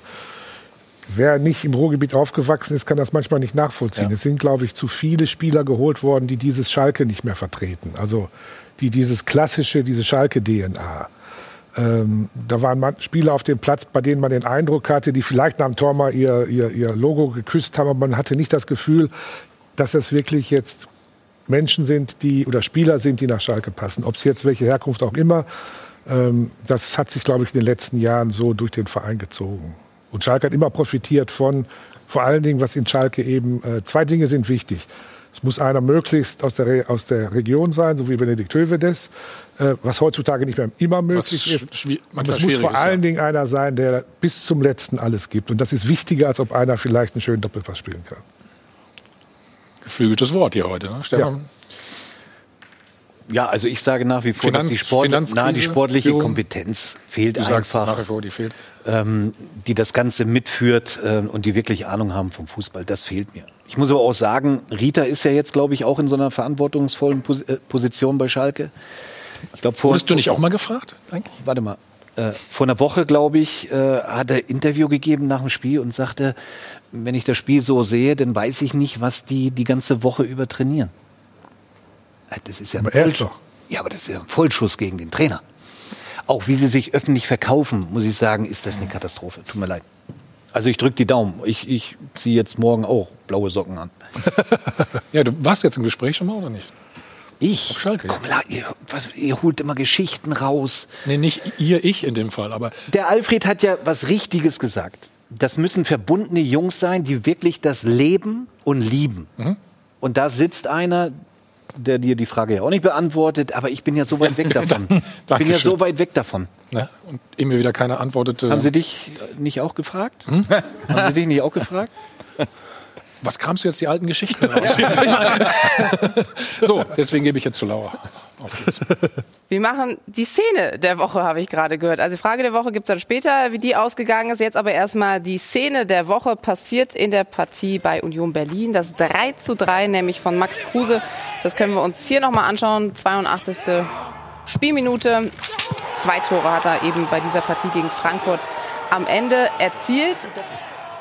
Und man muss ja sagen, es gab, wie soll ich es so nett nennen, äh, ja ein paar Neckereien, so nenne ich es mal, zwischen Max Kruse und Benedikt Hövedes. Zuletzt, da wollen wir Sie vielleicht noch mal dran erinnern. Max Kruse hatte Folgendes gesagt. Benny war schon immer ein bisschen ein anderer Fußballer, der, glaube ich, einen anderen Lebensstil hatte als ich. Wobei ich sagen würde, ich glaube, da haben einige einen anderen Lebensstil als Max Kruse. Aber naja, ich glaube, wenn man das reine Talent betrachtet, hat er sehr, sehr viel aus sich rausgeholt. Und das ist dann mit sehr viel Arbeit verknüpft. Deswegen Hochachtung vor der Karriere, die er hatte. Ich wünsche ihm einen schönen Ruhestand. Benedikt Höwitz hat sich natürlich dazu dann auch geäußert, Folgendes gesagt.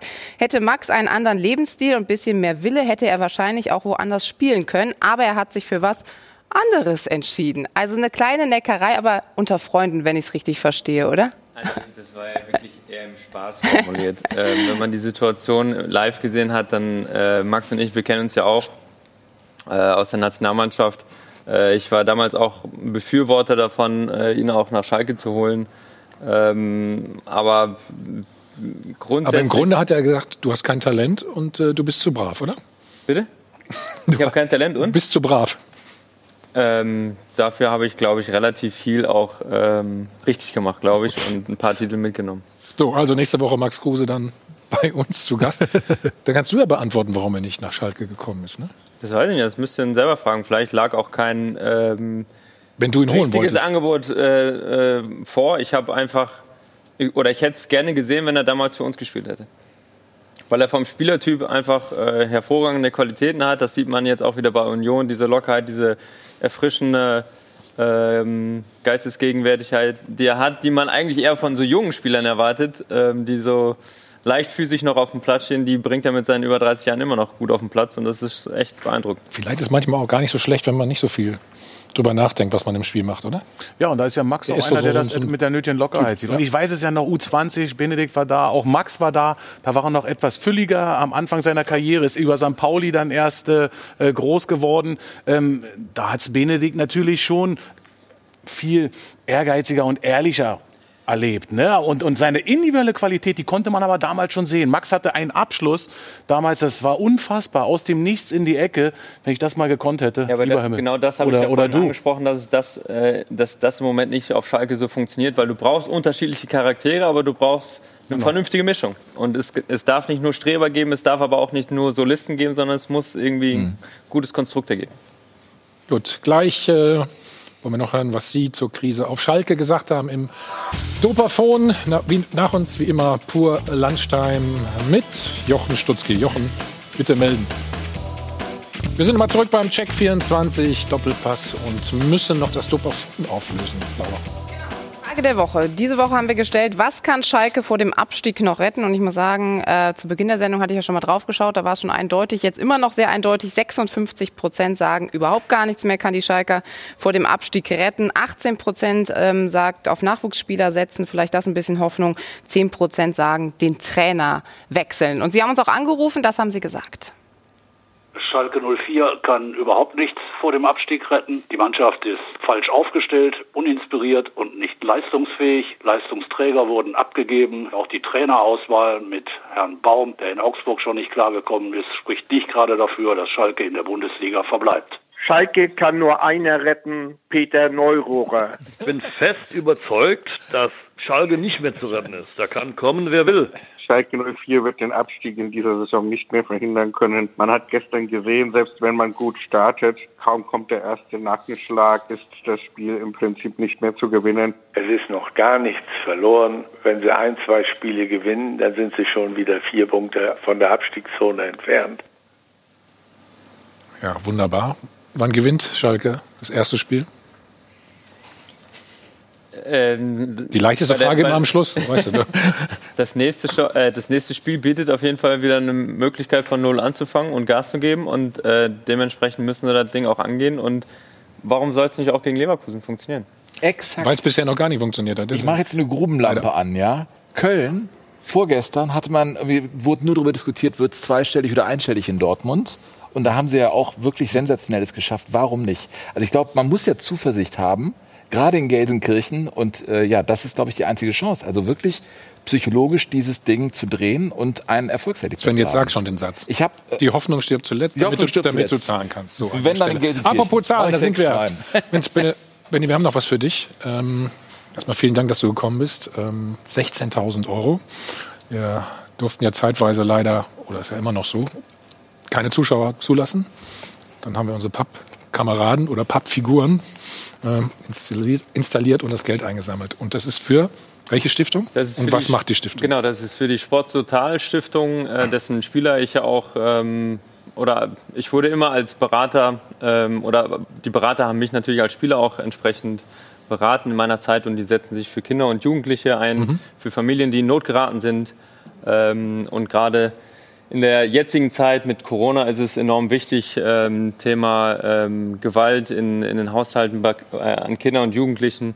Ähm, es ist super, dass, dass da so eine hohe Summe zusammengekommen ist. Da ist er noch mal, genau. Struth hat als Inhaber diese Stiftung gegründet und die Idee steckt da halt dahinter, dass die Spieler und auch Berater alle ein sehr privilegiertes Leben führen und ähm, oder führen dürfen und entsprechend auch was zurückgeben wollen und deshalb wurde das äh, im letzten November auch gegründet und ähm, finde ich eine super Sache und ich freue mich, dass so eine hohe Summe zusammengekommen ist.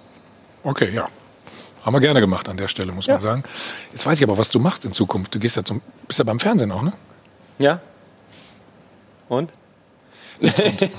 Kein Und. So, und du hast gerade angesprochen, diese Zeiten sind im Moment nicht ganz so einfach. Bekommst du auch mit? Hier unser Doppelpassbuch. Wenn Sie mal ein Geschenk suchen, kann ich Ihnen nur wärmsten empfehlen. Verteilen wir gleich natürlich, wie immer. Ja, es hat mir sehr viel Spaß gemacht mit euch. Ich hoffe, ihr hattet auch ein bisschen Spaß mit mir. Ne? Ist schön. Ja, mal. Und mit der Sendung. Laura, danke schön, wie immer. Ne? Und Steffen gibt noch mal ein bisschen. Ah, äh, Benni, alles Gute. Danke. Sven, Alfred. Manu, wie war's? Premiere? Ja. Alles rein, oder? Alles rein, wir stoßen nicht mit Wasser ein. Ach so, ja, Hast du gerade gehört? Rein, wir stoßen nicht mit Wasser an, wir stoßen hiermit. Also, Schön, dass Sie dabei sind. Zum Wohl. Waren nächste Woche Max Kruse habe ich schon angesprochen. Ähm, bleiben Sie gesund und jetzt geht's weiter mit Paul Landstein, Jochen Stutzki und Rudi Brückner. Viel Spaß, schönen Sonntag. Tschüss, Prost.